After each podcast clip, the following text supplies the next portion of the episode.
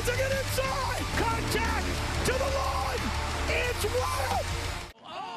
Você está ouvindo Riders Talk Podcast. Tá valendo!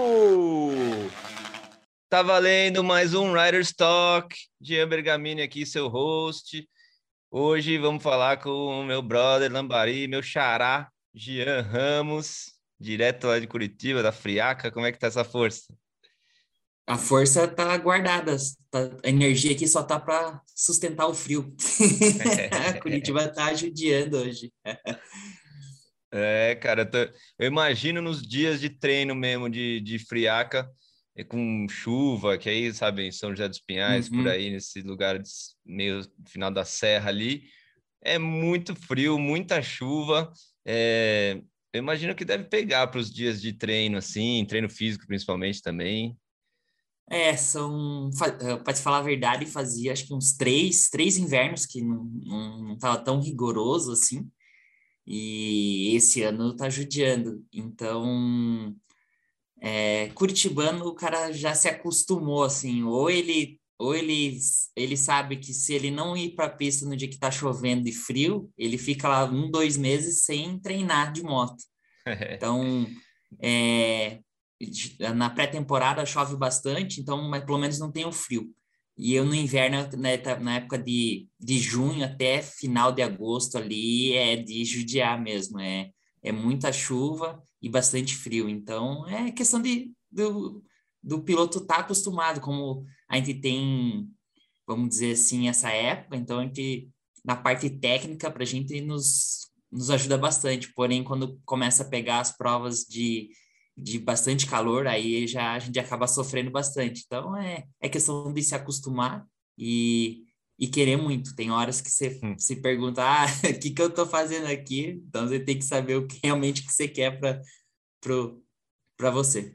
É um lance de adaptação mesmo, né? o ser humano acostuma. É, mas uhum. eu, o Carlinhos Maia até falou no grupo lá, nosso, a gente tem do, do Motocross anos 90, que ele foi treinar aí com o Paulinho Stedley, com o Christopher, e ele não conseguia sair da van de dentro de frio, né? Ele falou, cara, como é que vocês treinam nesse frio? E aí, por outro lado, ele lá de Goiânia, né? A gente sofre uhum. para andar naquele calor de Goiânia que os caras estão acostumados. Ah, eles estão acostumados, né? É, já é, o organismo, tudo. É, eu me lembro que eu morei em Dayatuba na temporada de 2014 e uma coisa que me marcou bastante teve a etapa de Limeira e estava muito quente. E meu irmão veio de Curitiba com os alunos e foi para lá. E a gente acabou saindo para jantar. No, eu estava com o caminhão montando. E ele entrou dentro do carro, não deu 10 segundos, ele liga o ar e, e o ar gelado. Eu falei, cara, mas por quê? Ele falou, nossa, eu olhei para ele, ele tava pingando e eu tava sereno ali, tranquilo. Eu, meu corpo já estava adaptado para aquela situação, né? Vamos dizer assim. E com certeza o Wellington Garcia também nas etapas de calor eu via que ele era um cara que estava tranquilo. E, uh, e eu, Leandro Silva, a gente sempre sofria bastante nas etapas de calor, até hoje a gente sofre. Então, às vezes, eu até, me, eu até pensava, assim, nessa época do ano, de ter trocado de cidade, ficar um tempo em São Paulo, ou umas outras cidades mais quentes, para se, se adaptar.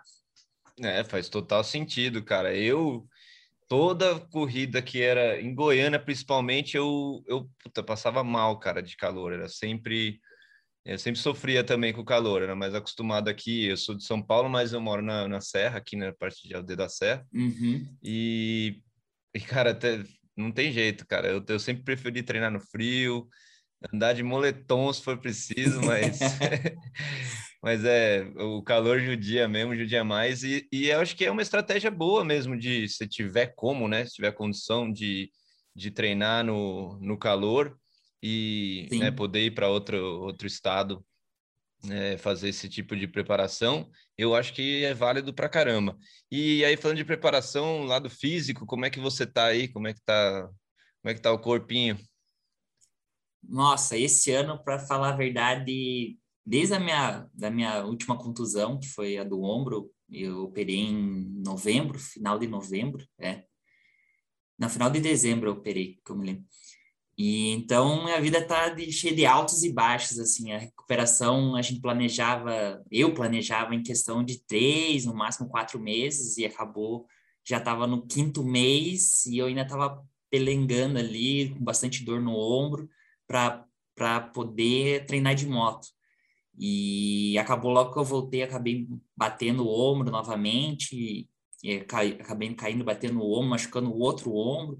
Então, estava foi, foi praticamente esse ano para mim foi voltar para moto, machucar, voltar para moto, machucar. Então, agora dei uma boa desacelerada, é, vou operar o joelho sexta-feira. Então, eu é, botei na minha cabeça, vamos recuperar 100%, tanto o ombro eu ainda tô, não tá, tá 90%, ainda falta uns 10% é, para mim tá, tá sem dor, sem nada. Tipo, para mim andar de moto eu não sinto dor, eu não sinto nada, porém para minha vida pessoal, às vezes eu preciso fazer alguma coisa, eu sinto um pouquinho de dor. É, quem já operou o ombro, o joelho, sabe que às vezes é normal ter isso, mas acredito que é, agora com a recuperação junto do joelho, eu vou conseguir chegar ao meu 100% assim, é, físico, sem dor, sem nada. Esse é o meu primeiro objetivo. E depois começar a construir de novo o Gia Ramos do zero a partir disso. É, tem sido bem complicado. É, a minha cabeça ainda é como um atleta de 16, 17 anos, porém que agora tenho visto que o meu corpo não tem mais aquela aquela recuperação rápida. É, em 2018 foi a primeira vez que eu operei o ombro, então eu estava no meu auge, no pico máximo assim de parte física, então meu metabolismo estava muito acelerado e recuperei muito rápido. Aí depois do ombro foi o joelho, do joelho foi o ombro novamente e agora voltei para o joelho. Então foi, faz quatro anos assim que eu não que tá naquele perrengue, volta, machuca, volta, machuca. Então é parar tudo, recuperar 100%, aí voltar e, e estabelecer uma meta, ver os objetivos, ver o que, que eu vou realmente fazer. É, ainda estou é, bastante dúvidas, assim, é, é um pouco complicado porque a gente trabalha duro, acho que quando você volta numa lesão é mais duro, é mais difícil do que quando você está já na, naquele naquele embalo, naquele ritmo. Então, é, ainda está bem indeciso algumas coisas assim, mas já estou pensando no meu futuro pós pós motocross. É, isso também é importante. Estou aproveitando esse tempo para mim cuidar dessa parte da minha vida. Então é esperar dar o tempo ao tempo aí, me, é, me é, ficar 100% para voltar com tudo.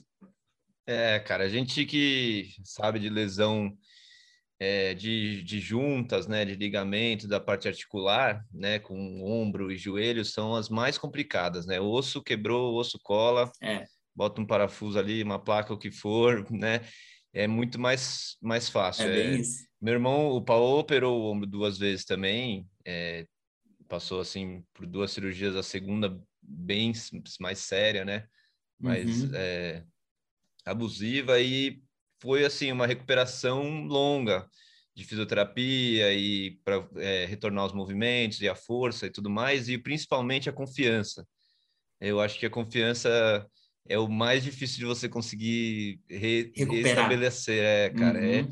é, é complicado. A, a gente sempre fala de lesão aqui, né, no, nos Riders Talks, no, no podcast, no canal, tudo, como faz parte da, da, da vida do atleta e como é importante também você ter essa noção é, e passar pelo processo de se machucar e se recuperar, eu acho que cria um ser humano melhor, né, mais forte. Uhum. Mas é, é um trabalho muito forte. Igual você falou, já é um trabalho duro, né? O, é, o motocross, o esporte em geral, já é, é feito de, de muito, muita determinação, muito, muito sofrimento, né? Praticamente. Você tem que sofrer ali para evoluir. E aí, quando entra a parte de lesão, é, você tem que ter um mental muito, muito forte. E eu, eu acompanhei né, a sua, sua lesão do, do ombro e do joelho também. Até a última vez que a gente se falou, você estava é, decidindo que ia operar o joelho, né? E dar essa parada, esse tempo, eu acho que é muito importante ter essa, essa consciência, cara, de falar: meu, vou parar, vou recuperar tudo, vou voltar ao 100%, voltar do zero para chegar ao 1, né? Ao uhum. número 1, eu digo. é, é um processo que não, não, não acredito por, é, que eu estava vencendo etapas assim em questão de recuperação. eu sempre operava em novembro, dezembro e fevereiro eu estava tentando já voltar na moto, que já estava começando a temporada, essas coisas. Só que agora chegou, chegou no momento que eu praticamente perdi todos os meus patrocinadores que, que me bancavam financeiramente. Então, chegou para mas por que, que você vai continuar fazendo isso machucado, entendeu? Eu, eu tava tentando é. É, não sair do cenário, não que não sair do cenário, pô, tô lutando, vai dar o tempo ao tempo, aí acabava machucando de novo, machucando de novo. Então, chegou para vai, vai começar do, tipo, vai começar do zero, vai ter que vencer todas as barreiras de novo. Ah, é para andar entre os 10 primeiros, beleza, vamos andar entre os 10, depois vai procurar andar entre os 5, depois os 5 entre os 3, e depois não já vim com o foco de vencer. Eu machuquei em 2018, a minha cabeça, até, acredito que até o ano passado, ainda o foco era vencer, vencer, vencer, vencer. Eu pensava só no número um. Uhum. E então agora já, já desacelerei bastante. Agora, calma, vamos ver onde que você tá para depois você você correr atrás. É, muita gente, é, eu, às vezes, muita gente espera mais e você, claro, você tem um nome, tem tudo, você tem potencial, mas é, essas barreiras, igual a gente tem a escola JTME, a gente fala, não tem como você vencer, não tem como você comprar.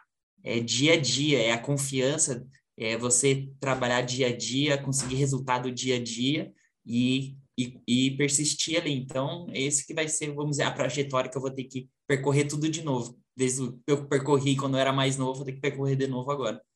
É, cara, é, faz, faz parte da, da caminhada mesmo principalmente na, na situação que a gente sabe que o Brasil é difícil de apoio, né, de patrocínio, e é o que você falou, cara, tá sem patrocínio e não tá 100% e continuar, tipo, dando a cara a bater, é melhor se, se, se recuperar, já que você vai começar do zero, já que você vai começar essa trajetória de novo, é, o, o mais importante é você estar tá 100% fisicamente, bem com você mesmo, porque aí você vai conseguir voltar aquela caminhada e assim, normalmente, cara, por experiência assim não só minha, mas de vários pilotos, eu já vi isso tanto aqui como lá fora.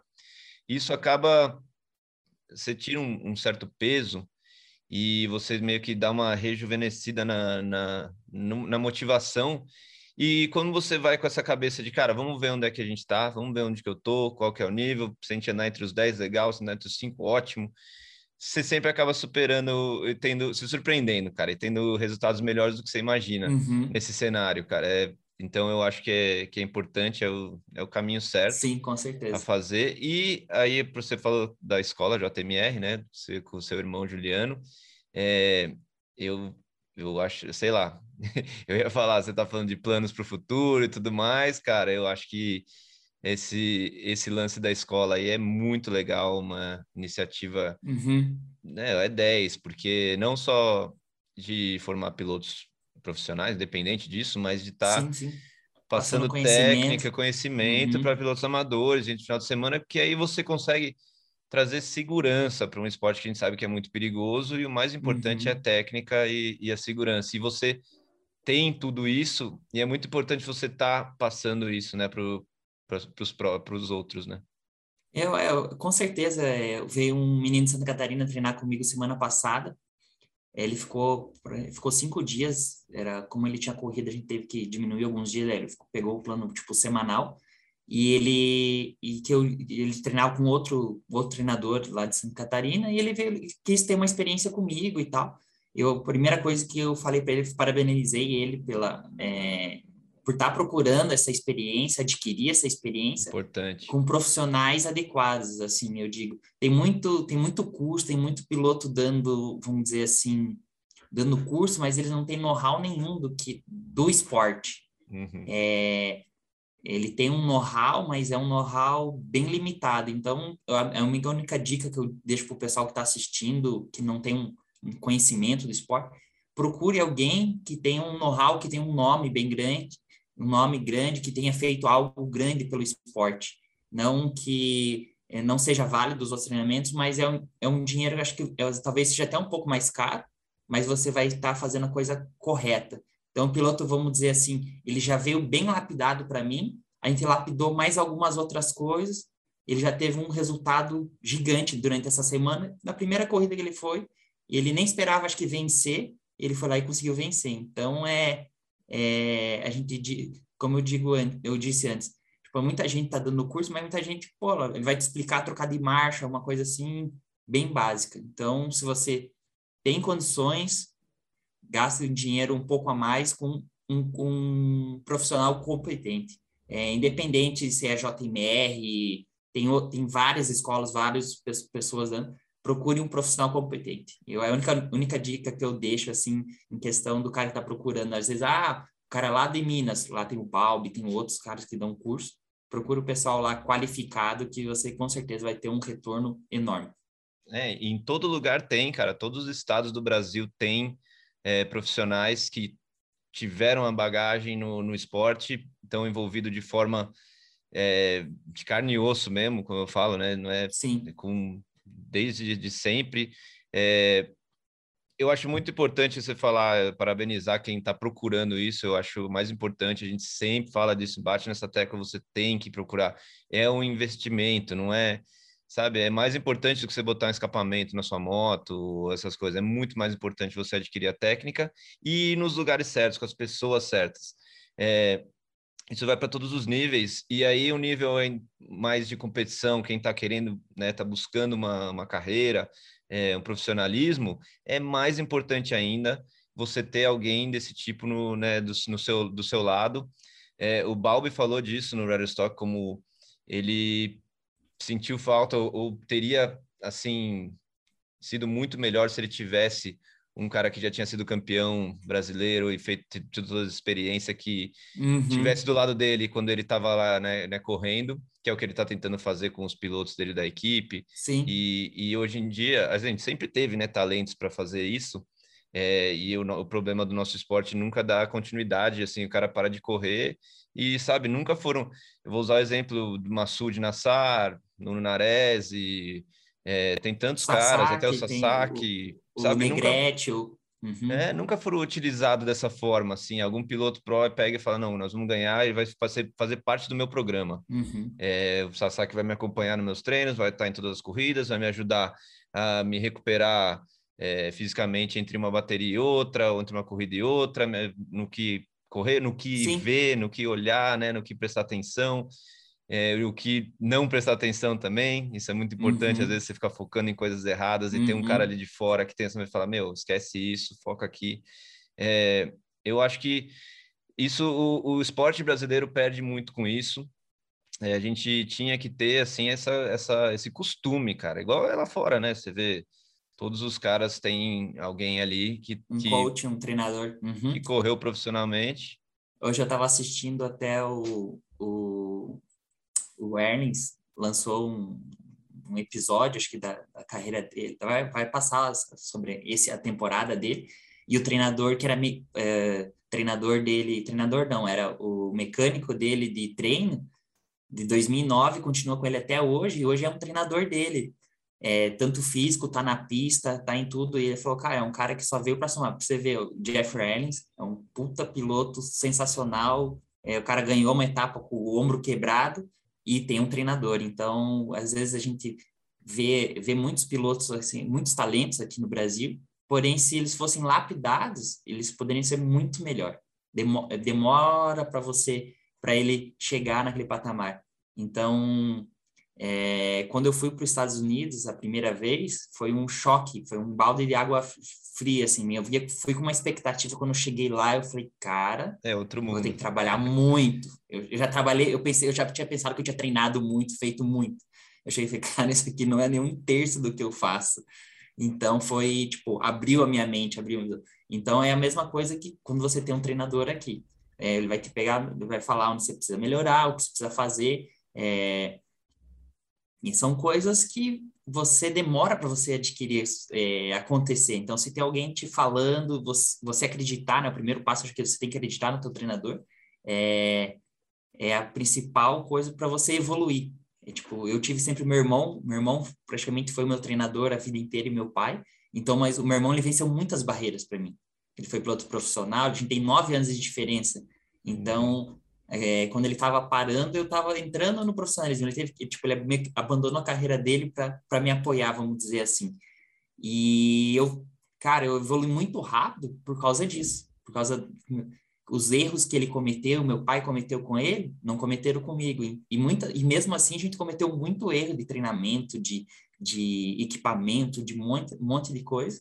E são coisas que o pessoal não tem nem noção, né? Hoje em dia o pessoal consegue ver, ver, ver anda na pista no final de semana, vê o ama motocross, o supercross, ou o mundial, o cara comete um erro lá, às vezes pela TV parece um erro bobo, mas quem tem experiência fala, pô, é foda, realmente acontece, escapou, caiu.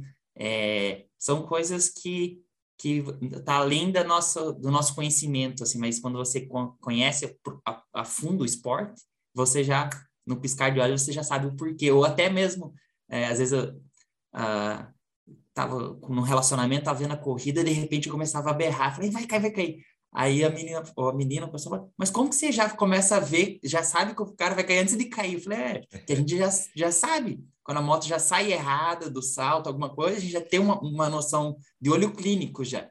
E a pessoa que não tem, ela vai ver, ah, caiu. Você já estava berrando antes de cair. Então é, é a mesma coisa quando você tem um treinador não tem. É, exatamente. Você, já tem aquela é, eu como comentarista, né, no, nos X Games sim, e tudo, sim. tem gente que fala, pô, como é que você viu ali que ia dar alguma coisa, ou viu que tinha aquela coisinha na, que o pneu do cara tava um pouco murcho, ou coisas. Uhum. Fala, cara, é de é muito tempo de experiência olhando, observando, e aí vira até vira natural.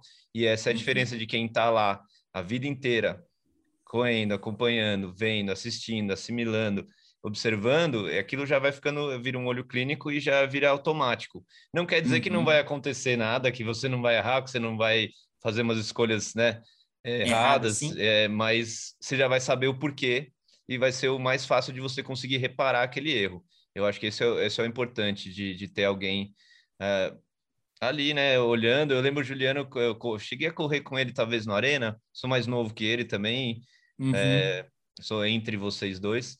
É, então eu não sei, talvez a gente correu junto na arena quando ele estava já terminando, parando de correr, mas é muito importante ter esse lado, ainda mais como irmão, né? É, eu falei com, com, o Ratinho também, ele tá ajudando pra caramba o Dudu agora, e é, é animal, assim, um cara que te conhece, né, de, uhum. de, de, tudo, ele desde sabe o seus... primeiro dia. É, desde o primeiro dia te conhece e sabe seus, seus erros, seu, suas fraquezas, suas é, o que, onde você é bom, onde você é ruim, o jeito também de, de do approach, isso é um negócio que também uhum. eu acho que uhum. é, é muito importante, além de você confiar né, em, em quem está te, te dando um coaching, mas é, tem que rolar essa conexão da, do cara saber como falar com você. Às vezes não, às vezes não bate, às vezes tem cara que uhum. funciona mais na porrada, tem cara que, putz, você der uma porrada, você acaba com o cara, ele vai desanimar. Ele tá... Então, o jeito de falar, cara, é muito importante. Isso é, é isso faz total diferença. Até é, a gente tem um amigo que está cuidando da rede social, na parte de marketing da JMR, e ele entrou no esporte e tal, ele já era um conhecido nosso antigamente, e ele fala muito disso, ele fala, nossa, o Juliano é bruto, ele fala mesmo que tem que falar, ele já fala na hora e tal. E tem gente que, vamos dizer assim, tem gente que vai gostar, tem gente que não vai gostar, igual você falou, tem a hora certa de falar. E esse é um, eu acredito que é um ponto fraco do meu irmão. Comigo funcionava muito bem, às vezes ele quer, o, o que ele trabalhou comigo, ele quer impor, no, não impor, ele trabalha do, da mesma forma com os outros pilotos, mas é, uhum. é, ser humano é, é, cada um tem seu jeitinho, então, mas o que você falou, eu concordo 100%, a hora de você falar, como falar, é, abordar o piloto, com certeza isso daí faz total diferença. É, cara. Não, e você vê o exemplo de, de lá de fora, cara. É, vai, vamos falar da atualidade aí. Fernandes, Villemã treina ele, Cincerulo, Nick Way treina ele, uhum. o Sexton tá com o Stewart. a lista é, é, longa, cara. Sabe que todo mundo tem sempre um cara ali que, que passou por aquilo. E, e, e é um negócio de você ir testando. É igual, cara, igual um preparador físico, é igual alguma, algum acerto na moto, né, que você vai testar e tal. Uns dão certo, outros não. Uns encaixam, outros não encaixam, né? Sim, Até, sim. É, vamos falar um pouco do, do, do, cenário do motocross, né? Do Alden Baker, né? O Alden Baker, pô, sabe como ele é treinador que faz vários campeões e tal, mas é um tipo de treinamento que não funciona para todos os caras, né? Tá até essa polêmica do Aaron Plessinger ir para KTM ou não, de se encaixar nesse nesse, tipo treinamento. De, de treinamento, né? uhum. né? Tem cara que é mais bruto mesmo e, te, e tem cara que precisa disso, né? Precisa desse, desse, desse treinamento bruto. Sim, é, tem um cara que é, tem um cara que é o lazy, né, que é o preguiçoso, que precisa ser puxado, que ele é um super talento, e tem outros caras que é o cara que você tem que frear, né, falar, não, meu, você já, você já treinou até demais, calma, vai, vai tranquilo, vamos dizer assim, tem que desacelerar um pouco o cara. Então, é igual você falou, não tem aquela fórmula mágica que vai funcionar para todo mundo, concordo. É, o Aldon, eu acredito que é um super, é um super treinador, tudo, mas ele não tem a experiência do, do motocross. Ele nunca foi É. piloto.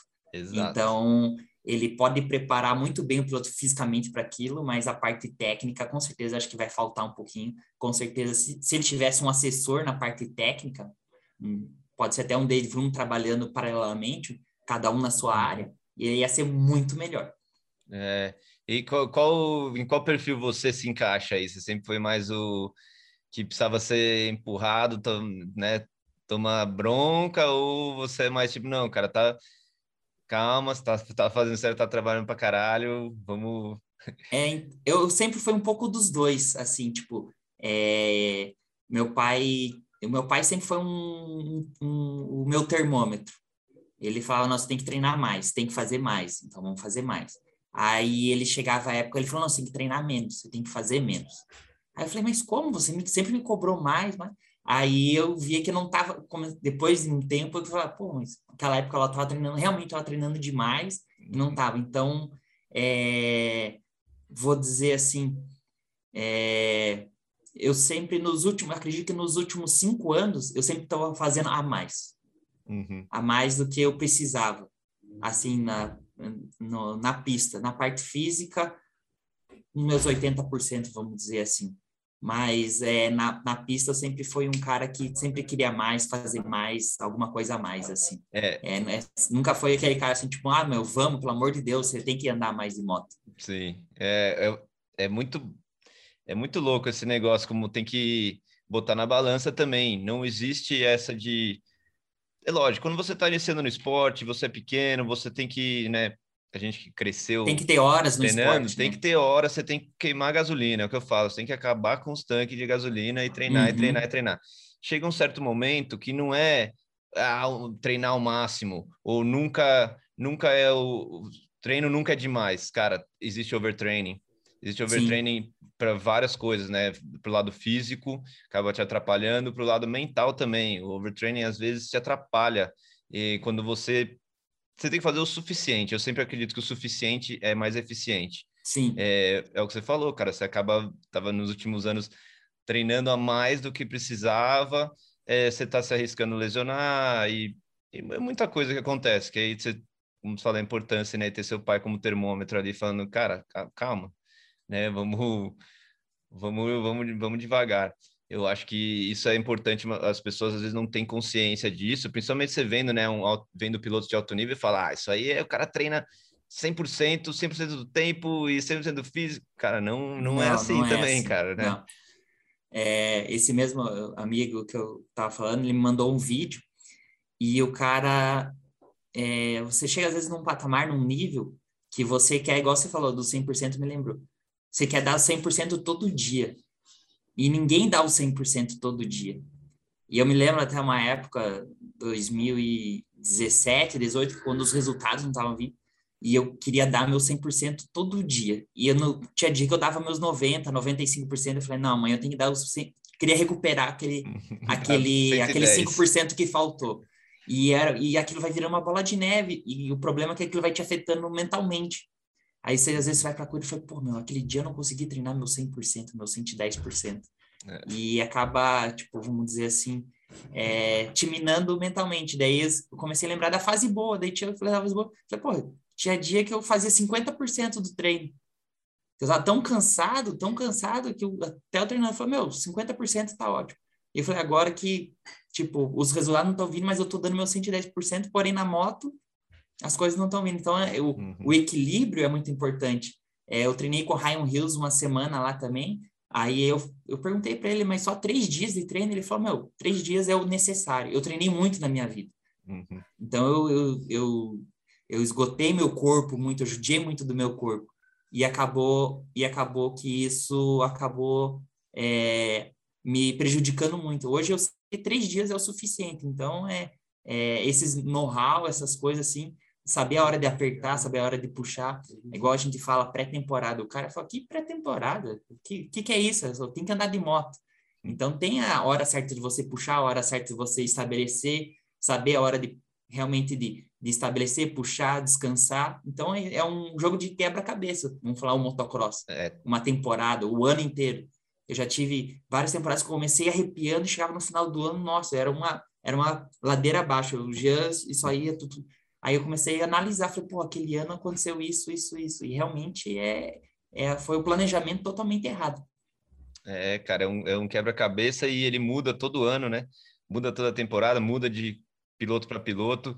É legal que você falou do Ryan Hughes. O Ryan Hughes tem várias. A gente até falou dele no Moto One Talk com o Guto, é, como ele tem várias polêmicas, né? Tem várias filosofias que eu que eu várias eu, eu, eu me relaciono e tomo, né, para mim como aprendizado. Uhum. E várias falam, não, talvez isso não se encaixa comigo. Tem que saber ter Sim. essa consciência. E, e é legal que você falou, eu lembro da, dele falar uma vez que a época que ele corria contra o McGrath e o Jeff Emig, né? É, uns caras muito técnicos. E aí ele falava, cara, preciso treinar mais. Preciso treinar mais, eu preciso dar mais horas para dar moto, mais físico, mas e aí ele acabou fazendo isso aí, se minando fisicamente e mentalmente, de falar, porra, eu tô dando 120% e não consigo andar com os caras. Então ele falou, cara, e eu não tava me aprimorando na técnica. Falou, eu tinha que aprimorar técnica. Eles não, eles estavam treinando menos que eu, eles estavam treinando o suficiente mas eles estavam com a técnica elevada a mais que ele, né? E aí que ele estava perdendo. Só que ele falou, demorei anos para para entender isso, para ver isso. Para perceber né? isso. Uhum. É, é, bem, é bem complicado mesmo. É... Tem pilotos que vão ter mais facilidade de ter a técnica, de absorver, conseguir fazer, é... mas é o treinamento técnico é a, é a base de tudo. Assim, você vai construir um prédio. Se você não tiver uma base forte, ele vai cair. É. E a mesma coisa no motocross. Você o cara ah, não tem uma base boa. Ah, mas o cara largou na frente. Beleza, largou na frente. Na metade da bateria ele vai começar a decair. Por mais que ele seja o, o homem de ferro, o super-homem, ele vai começar a decair. E os outros vão começar a melhorar, manter ou melhorar. Então, é, é um jogo...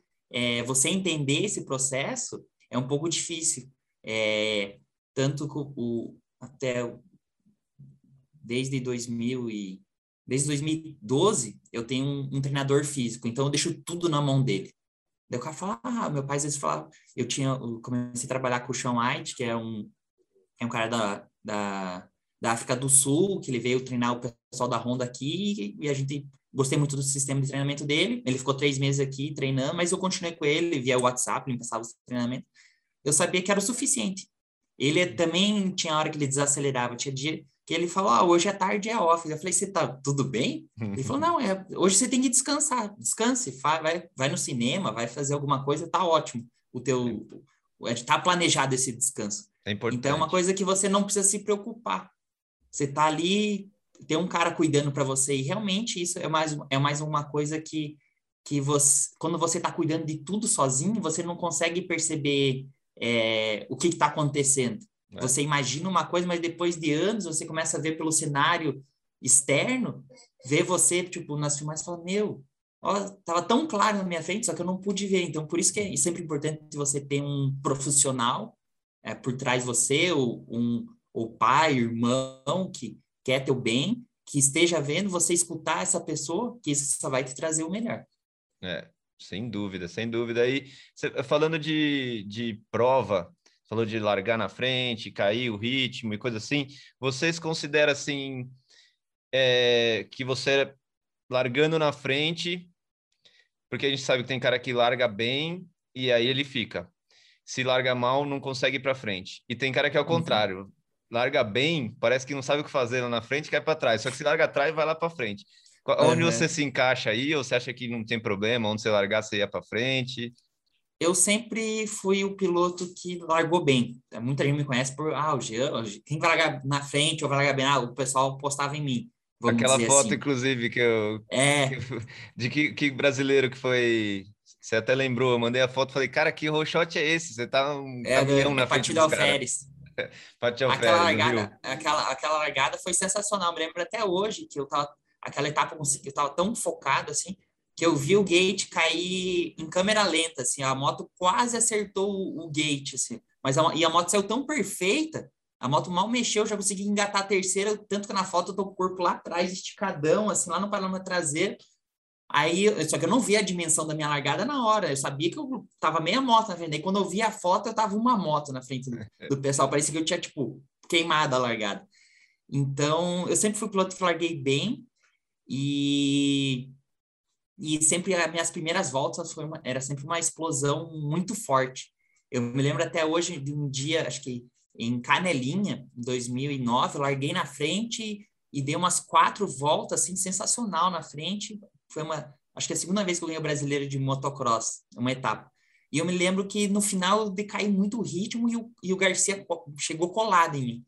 E eu me lembro do Zênios, ele falou, cara, eu não sei o que acontece com você, mas as tuas primeiras voltas, parece que, meu, você, vai, você abre tanto, abre tanto do pessoal, parece que você vai dar volta no segundo lugar. Uhum. E, e aquilo ficou na minha cabeça, e por anos e tal, e eu comecei a analisar, assim, tipo, às vezes realmente eu largava na frente e sumia, só começava a me preocupar com quem vinha atrás e acabava diminuindo o ritmo. Quando eu diminuí o ritmo, a fadiga me pegava. Por mais que eu tivesse tão bem preparado, caía foco, caía tudo, e ainda mais a parte física diminu me, me pregava. Então, aquela vantagem que eu tinha de 15, 20 segundos, acabava, acabava terminando em 3, 4, eu terminava com, a, tipo, com o cara me empurrando. Então, é, são estratégias também. depois eu consegui ir trabalhando na minha cabeça durante as corridas, essas coisas, mas eu sempre fui o cara que, quando largou bem, sempre tem uma explosão muito forte. E quando não largava mal também, o começo de prova meu sempre foi muito bom. O meu maior, assim, o meu maior ponto fraco era do do meio para o final das baterias no motocross. No uhum. supercross, né, na cross eu sempre sempre consegui aguentar, mas acredito que o meu no motocross sempre foi do meio para frente, não questão de não estar tá bem preparado ou ter que treinar mais, era mais psicológico, me preocupar com o final de prova. Total. É. E eu me lembro que e isso mudou muito em 2014 e 15, quando eu ganhei a confiança e comecei a, comecei a bater de frente com os, com os gringos. Comecei a ganhar do Campano, comecei a disputar os campeonatos, que eu largava e nem me preocupava com o final de bateria. Eu sabia que, por mais que às vezes eu não estava tão bem preparado, eu sabia que ia aguentar. E, e aquilo foi, foi me minando. E depois disso, aí começou em 2017, 2018, eu já comecei a me preocupar com os finais de baterias. Então já começou do meio para o final ser os meus problemas de bateria. Então é muito complexo assim, a cabeça conta muito né, no esporte. A cabeça é tudo, cara. É, o psicológico é assim, é a gente, a gente sempre fala disso, cara. Eu sempre é, foquei mais no mental no meu, na minha época de corrida depois fui para o freestyle, que o freestyle é totalmente mental, né? O negócio é um jogo Sim. mental mais qualquer coisa. Mas no motocross, é, eu tinha piloto que era muito mais bem preparado do que eu fisicamente, tinha intensidade, tinha tudo mais o mental dele, nervosismo, ansiedade, acabava o cara travava os braços, né? Perdia no, uhum. no físico, ou ficava. E eu sempre focava no mental ali de, eu, sei o que eu tô fazendo, meu ritmo é esse. É, eu sempre fui também mais de me posicionar melhor no início da corrida, cara. Para mim era ali que, que era feito. É, a intensidade no começo, se posicionar bem e andar para frente, cara. Não se preocupar com quem tá atrás. Quem tá atrás tá mais rápido, vai chegar, vai passar, não vai, não interessa, cara. Foca na sua linha, nos seus pontos de freada, nos seus pontos de aceleração, em trocar, ter visão para trocar de traçado. Isso é outra coisa que eu lembro que eu tive uhum. que trabalhar muito. Eu achava um traçado bom, cara, às vezes eu ficava preso naquele traçado, e aí no meio da corrida você tem que mudar, você tem que dar familiar é, ele começa a ficar mais. ruim, né? Ele, é, o que ele tava te puxando para frente, ele começa a te puxar para trás. Começa a puxar é, para trás, é. Aí você tem essa visão. Então é, é, tanta coisa, né? É um jogo de estratégia, assim, por isso que o, o motocross é tão foda, né, cara? Porque além do lado físico e o perigo e tudo mais, tem toda essa parte mental e estratégica, uma pista que é orgânica, que ela vai mudando a cada volta, Sim. né? Então, uhum. é isso que eu acho que faz o esporte ser do caralho tão competitivo, né? Porque, cara, qualquer um pode ter um dia bom ali, é, é muito difícil de você se manter no topo o tempo todo, né? E, e até eu acho legal, cara, não ser sempre uma supremacia, sabe, de um piloto. Eu acho que é legal ter aquela, aquele lance de, cara, tem cinco, seis vários, podem vários ganhar. vencedores, é. Uhum. é. É, eu acho que vamos, vamos falar assim, a atualidade agora, versus o, a época do Stuart e do Carmichael. Era chato. Eu torcia contra o Carmichael, o cara era foda, mas eu torcia Sim. porque não aguentava mais ver o cara ganhar, o cara ganhava todas é. do motocross, vamos dizer assim. Então, você chega uma hora que você cansa de ver a, a vitória.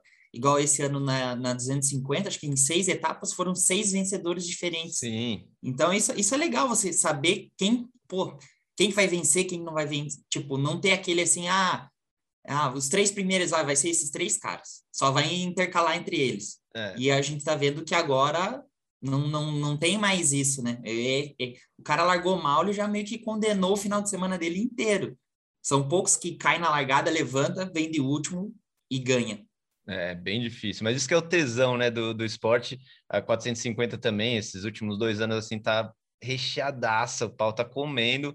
E essa última etapa que teve em Washougal, a primeira bateria que o Sexton liderou de ponta a ponta meio que tranquilo foi a, tipo a, a bateria mais chata do ano, né? Só, pô, o cara uhum. Ganhou tranquilo, não teve eh, todas as outras etapas teve briga pela ponta, teve uhum. charge no final, ou do Ferrandes ou do Tomac, sabe, vindo no final com tudo. Uhum. É, eu, eu gosto disso também, eu gosto de ver, ver a competição, bateção de guidão e o inesperado, né, cara? É, até eu aproveitava, perguntar alguns insights aí, previsões do Jean Ramos aí para o motocross, para o Ama Motocross. Pô, é, vamos dizer assim, na 250, é, vamos, eu acredito, eu não sei quantos, quantos pontos o Jeremy Martin está atrás, mas é um cara que se acertar, continuar nessa fase aí, talvez tenha um, um vamos dizer assim, um shot para ser campeão, mas a, a minha, eu botaria minhas fichas no Justin Cooper agora ele tem acertado as largadas e tem se posto no lugar certo na hora certa, coisa que não estava acontecendo no começo do ano. Tipo, virou a chave, ele tá se largando bem e se botando no lugar certo. Já o, o Jet Lawrence não estava eh, acertando a largada ou recuperando, já não está conseguindo fazer a mesma coisa. Então, está condenando os resultados dele. Tanto que ele estava lá 15, 16 pontos na frente, hoje ele já está atrás na, na pontuação. Acredito que esse vai esse é o é, na 250. Na 450, é, acredito para o Ferrantes perder esse campeonato só um DNF ou uma, um machucado. É. Agora, com certeza, o Voleman vai, vai tirar o pé de, vai tirar o pé do, do, do menino e vai falar: meu, você está bem preparado, tua confiança está lá. Mostrou nessa é. última etapa que o Toma que veio com tudo, nas últimas duas voltas ele respondeu ao ataque. Então, é só, só o cara está muito bem preparado para pro que os dois fizeram, o cara tem que estar tá muito bem preparado, não tem outra, outra resposta. É, o, o, assim, eu uma colinha aqui, o Martin tá 59 pontos atrás do Cooper. É ponto para cacete, ele no total acabou perdendo três baterias, né? É, uhum. Enquanto nem o Lawrence, nem o Cooper não perderam nenhuma bateria, tiveram nenhuma. alguns resultados nem, nem abaixo top, do é, abaixo uhum. do esperado, mas nada fora do top 10, nenhuma vez, né? Uhum. É, então, realmente, eu acho que vai ser difícil dele chegar, assim, a brigar pelo campeonato, mas é um cara que vai ganhar muita bateria. Ele já ganhou cinco baterias no total, sendo que o Justin Cooper e o Jay Lawrence ganharam três cada um. Então, é, tipo, ele já ganhou mais que os caras, já tá ganhando mais que os caras. E tem, tem mais dez baterias aí no ano. Então, com certeza, e eu acho um tesão, tava falando isso com o Guto também, ele, o Hampshire, uns caras que não têm exatamente chance no campeonato, mas que estão indo para ganhar. É, o, o RJ, o, ele vai com. É impressionante, ele vai com tudo para para vencer. O foco dele é a vitória, ele não pensa em outra coisa, ele ataca. É, é impressionante, impressionante, como o piloto anda tão, tão, tão agressivo em cima da moto, assim. Falou, meu, e o cara, às vezes ele. E quando ele não é tão agressivo, ele cai. Isso que é, que é engraçado, né? É, ele, é, ele é um dos caras 110%. Ele vai. É, ele é. All out mesmo. E, Tá, ele cai bastante, esse ano tem caído muito, mas aí até eu vi uma entrevista com ele no post-race aqui depois de Washugal, que ele deu um, ele teve uma lesão no dedão. É, é, no Parade Lap, acho que de, de Thunder Valley, algum lugar assim, no, na volta de, de apresentação ainda, ele deu um, um jack no, no dedão, achou que não era nada demais, estava sentindo, só que ele está percebendo agora que todos os tombos dele foi por falta de força na mão, ele está perdendo força a frente. No... Uhum. É. Uhum. É engraçado, né? Tipo, um, é um, um tombinho besta, como nosso esporte é, é ingrato, né? Às vezes. É ingrato. É um tombinho besta, te, é, ele te tira do céu e põe no, no inferno, vamos dizer assim. É uma coisa que começa que te prejudicar durante o campeonato inteiro. É muito e, louco. e, né? e como tá, e as etapas não vão parar por causa do cara recuperar, né? E o cara tem que ser faca na caveira e subir, subir na moto sem pulso, sem dedo, ele, ele vai lá e vai dar mão no fundo. É, o próprio Jerry Martin também comentou que ele, ele falou, ó, ele estava machucado, mas tinha uma chance dele voltar para as corridas. Ele falou, meu, eu agarrei com todas as minhas mãos essa chance porque eu não aguentava mais ficar no sofá ver esses caras vencendo as baterias e eu em casa. E o cara, ah, não vou ser campeão, mas eu quero vencer, quero, quero me sentir bem. O, ele teve que abandonar o Supercross e, e eu tiro o chapéu para ele. O cara se machucou o ombro, quebrou o dedo, recuperou muito rápido e voltou com tudo. Essa gana, né, cara? Gana de piloto. Ele que ficou um tempão fora por causa da cirurgia nas costas, assim, perdeu, uhum. né, vários... Um ano e meio, Um praticamente. ano e meio. E aí perdeu o Supercross esse ano também. Imagina que o cara, tipo, não quer ficar no sofá de jeito nenhum. Se tem uma chance dele correr, ele vai correr. E aí, igual você uhum. falou, cara, lesão do ombro, do Supercross. Teve uma lesão de escafoide um pouco antes do motocross, que ficou meio uhum. em off, mas depois assumiu que rolou uma fratura de escafoide, então... E aí depois quebrou os dedos em Thunder Valley. Então o cara tá, assim, uhum. todo remendado e indo lá e ganhando bateria. É, puta, realmente essa superação, essa né, gana de estar de, de tá lá, velho, é, é de tirar o chapéu, cara. É muito, muito incrível. E na 450 eu concordo com você, cara. O Fernandes vai ser difícil de, de tirar dele, até mesmo o Tomac melhorando cada vez mais. O Rox, eu acho que o, o vai perder o, o vice-campeonato para o Tomac. É, não, vamos ver como é que vai ser, mas tá, tá indicando aí a última bateria foi foi decepcionante, mas é aquele negócio, ele é meio que um incógnito, né? Teve várias vezes no Supercross que ele teve a pior corrida e na próxima ele ganhou. É bem isso, o Roxen é uma caixinha de surpresa. É... Quando ele larga bem ou ele faz, ele sai bem, ele, ele tem aquele sprint, de repente ele começa a administrar. E quando ele tem que vir recuperando o pelotão, ele não consegue. Não consegue. É, eu já tive esse mesmo problema. Às vezes é um pouco de parte física, mas acredito que seja mais parte mental dele.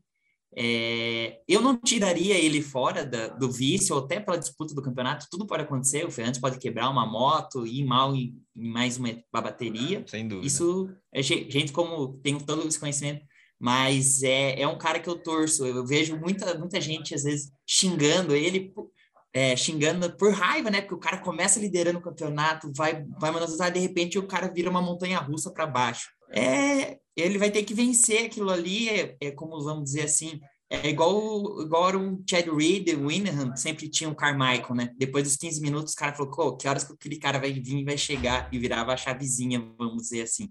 É. Então, é, a, gente, a gente não sabe realmente o que está passando com ele, ele falou que teve problemas físicos, essas coisas, podem ter acontecido, mas são coisas que estão que é, aí. Eu queria, eu queria ver que que você, quem você acharia para juntar, vai, três pilotos aí para fazer o piloto perfeito. Se pudesse juntar as características de três pilotos para fazer o, o melhor piloto aí, o, o super-herói do motocross, quem, como, como você faria?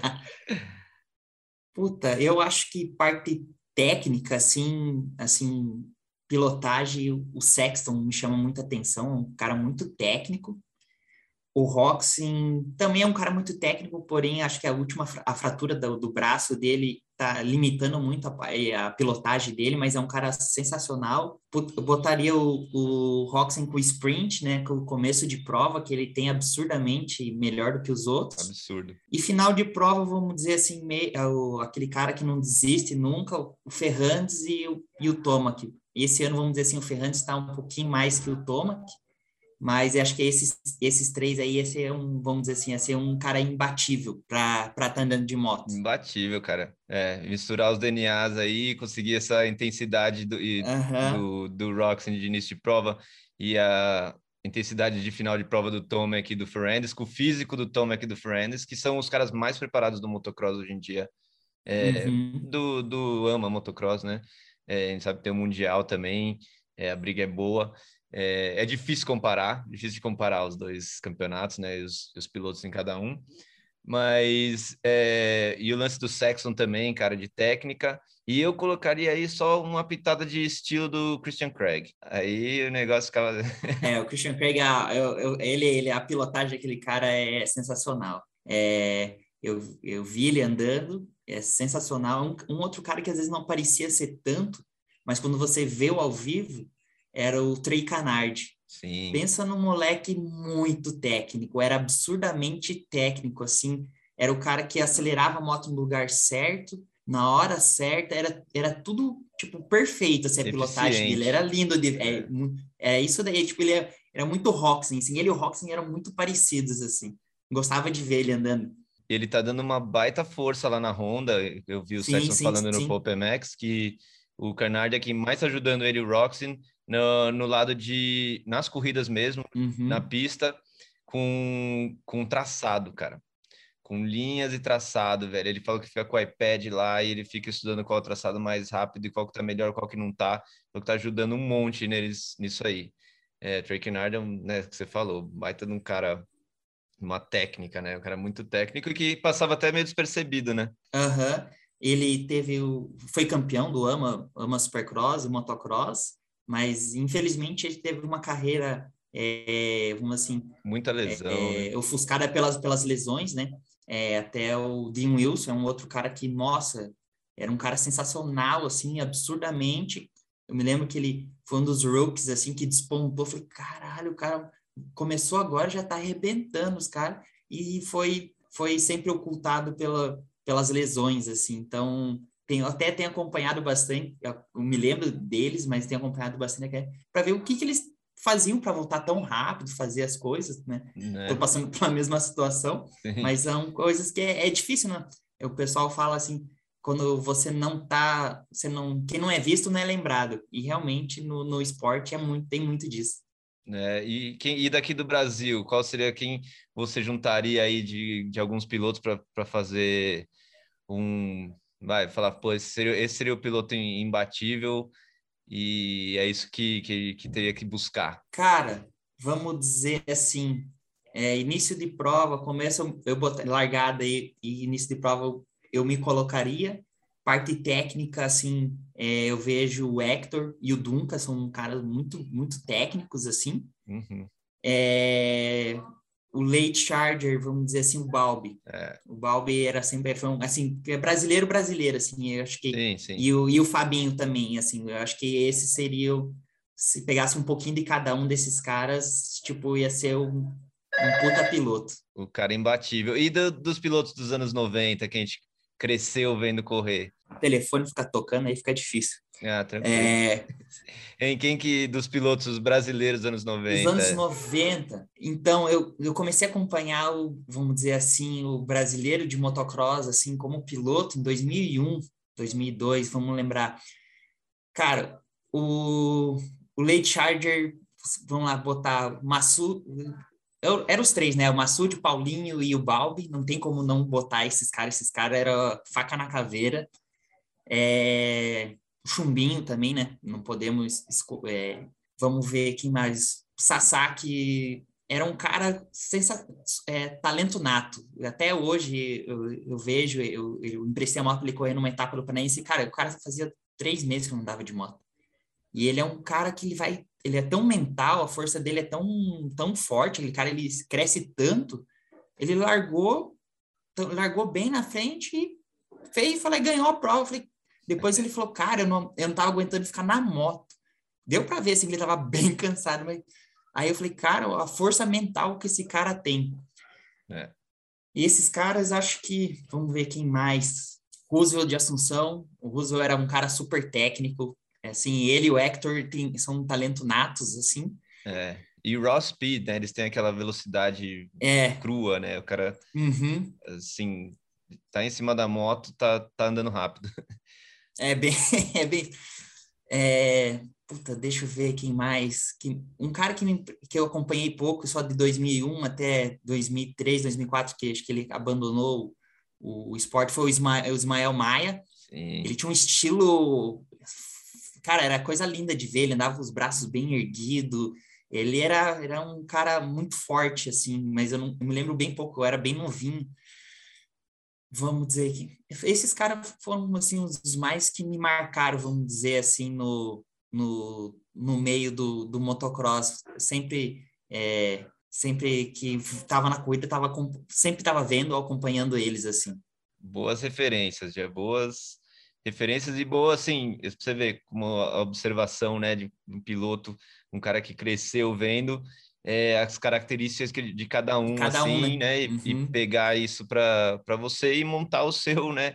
O que você uhum. acha que, que seria o, o, ideal. Eu acho que é muito legal essa referência, a gente vê pilotos serem uma mistura de alguns pilotos de gerações anteriores, né? Lógico, com o seu próprio, com o seu estilo próprio e tudo mais. Uhum. Mas sim, é sim, sempre sim. é sempre dali que você pega, pega aquela determinação de um, o estilo do uhum. outro e a uhum. técnica do outro e tentar buscar, né, a fórmula, juntar as, as fórmulas ali para para criar o seu, né, o seu o próprio seu melhor, né, sua melhor versão, vamos dizer melhor assim. versão, cara.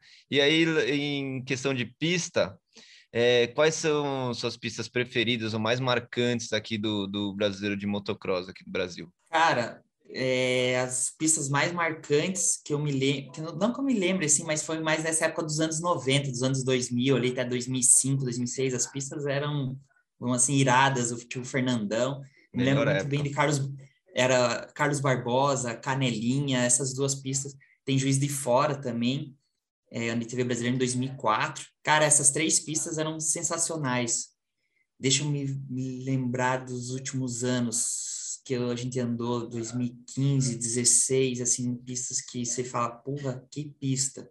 De motocross. Em Dayatuba, mexeram pro Mundial, é, ficou uma pista bem bacana. Uhum. É uma pista que, tipo, era legal de andar. Não era aquele, tipo, vai e vem, vai e vem, você fica toda hora olhando, você sai da curva, você olha se o cara tá chegando ou não, né? É, estilo brasileiro, as pistas assim. Acredito é. que era, são, são mais essas pistas, assim, não tem uma nenhuma agora que se fala assim, porra, que pista. Hoje em dia, é, o, o, o campeonato nacional tem feito junto com o estadual, então eles têm descido as pistas do campeonato brasileiro para o nível estadual, então Sim. tem é, tem deixado a desejar bastante no quesito pistas assim.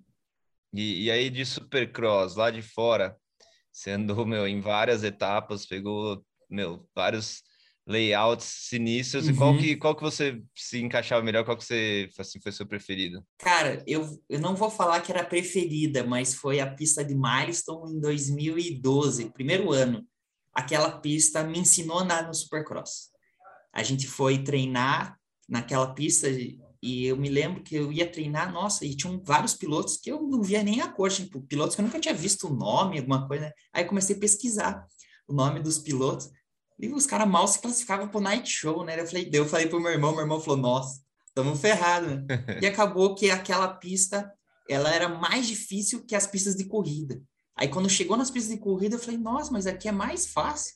Então aquela pista me marcou bastante, porque por questão de de dificuldade. Eu me lembro dela até hoje, as costelas eram muito difíceis, tanto que tinha dias que até o Tedesco, o piloto, ele era da Hard Running, então na época, Sim. tinha dias que ele, ele não passava nas costelas. Ele saía fora porque a pista estava tão moída, tão perigosa, que ele desistia, ele passava para não se machucar. Muitos pilotos, a maioria dos pilotos saíam fora. Eu me lembro do Josh Hansen também fazia a mesma coisa, pular para a lateral da pista, cortar as costelas.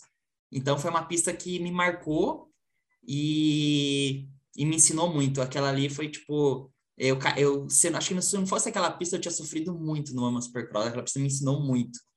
Você vê como a preparação faz toda é a diferença. Uhum. É, pista certa, você treinar no lugar certo, né? Se preparar. É, a gente, aqui no Brasil, sem, da minha época, a gente sempre treinou muito em pistas sem manutenção. Sim. Treinava em chão duro, treinava na lama, treinava com cava, com bastante buraco.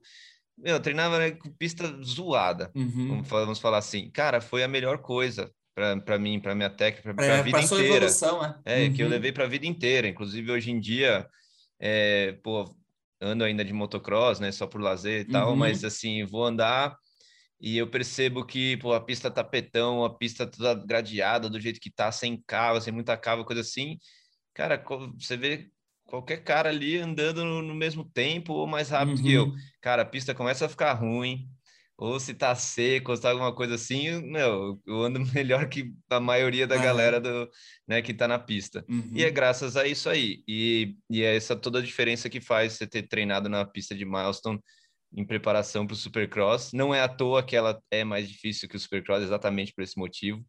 É, esse lance das costelas eu já vi várias vezes, os caras treinando e saindo para fora da costela e falar, pô, cara, mas cara, não dá, igual a gente falou também, não adianta você querer treinar demais uhum. as costelas difíceis e perigosas e acabar se machucando e jogando tudo pela janela, né?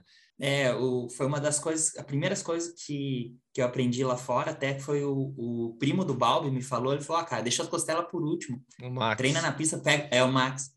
Ele pegou e falou, cara, pega a velocidade das curvas, dos saltos, depois você vai volta para as costelas. É. E eh, falando nisso, me lembro até um dia que tava o Chris Blows treinando, ele também era da, da equipe da Hard Hunt, e eu pulava para fora das costelas, dava uma respiradinha e voltava para a pista e já entrava atrás dele. Eu andei umas 5, 6 voltas atrás dele. Tipo, ele tava na bateria e eu tava dando meu 100% para acompanhar ele. Tanto que chegou uma, umas duas voltas, ele saltava e olhava para trás. Falou, quem é esse cara? Quem é esse louco que tá atrás de mim, né? Aí acho que ele percebeu que eu tava cortando as costelas, mas depois de, de umas seis, sete voltas eu morri e ele continuou na bateria dele lá. Então, aprendi bastante.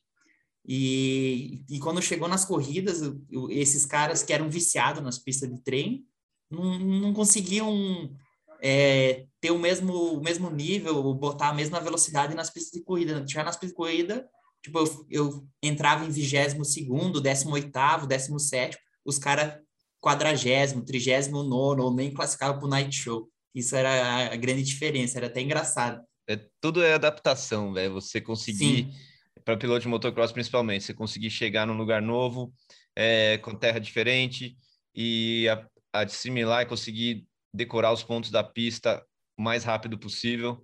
Esse é um outro negócio que piloto de motocross tem muito aguçado, assim, de chegar num lugar, uhum. numa... A gente, depois de anos, é, né, sem andar, eu fui 2018, a gente foi, tava fazendo show no Círculo é, é, na uhum. Bahia, e eu e o Pedrinho no Gale fomos com o Baiano lá, ele tava com a CR das, das, do modelo novo, né, as primeiras modelo uhum. acho que foi 2018, não lembro 17. agora, 17.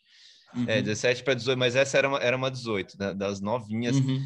E, inclusive, ela era 19, cara, porque era final de 2018, outubro, setembro, uma das primeiras 19 uhum. que estava aqui no, no Brasil. A gente teve a oportunidade de andar com essa moto num chão seco, numa pista também difícil e grande, uma pista longa. E uhum. aí eu, eu entrei, fiz uma bateria e tal. Aí quando o Pedrinho falou, cara, eu fiquei abismado com quão rápido você decorou a pista, pulou tudo e já tava tipo a, a pista tava zerada. Aí uhum. ele falou, cara, eu fiquei 10 minutos lá e não tinha ainda o que, que era, onde Decorada era o quê? a pista. Falei, cara, uhum. isso é de, de, de moleque, de, de ter que chegar lá, é pouco treino e ter que, quanto mais rápido você assimilar. Uhum. É...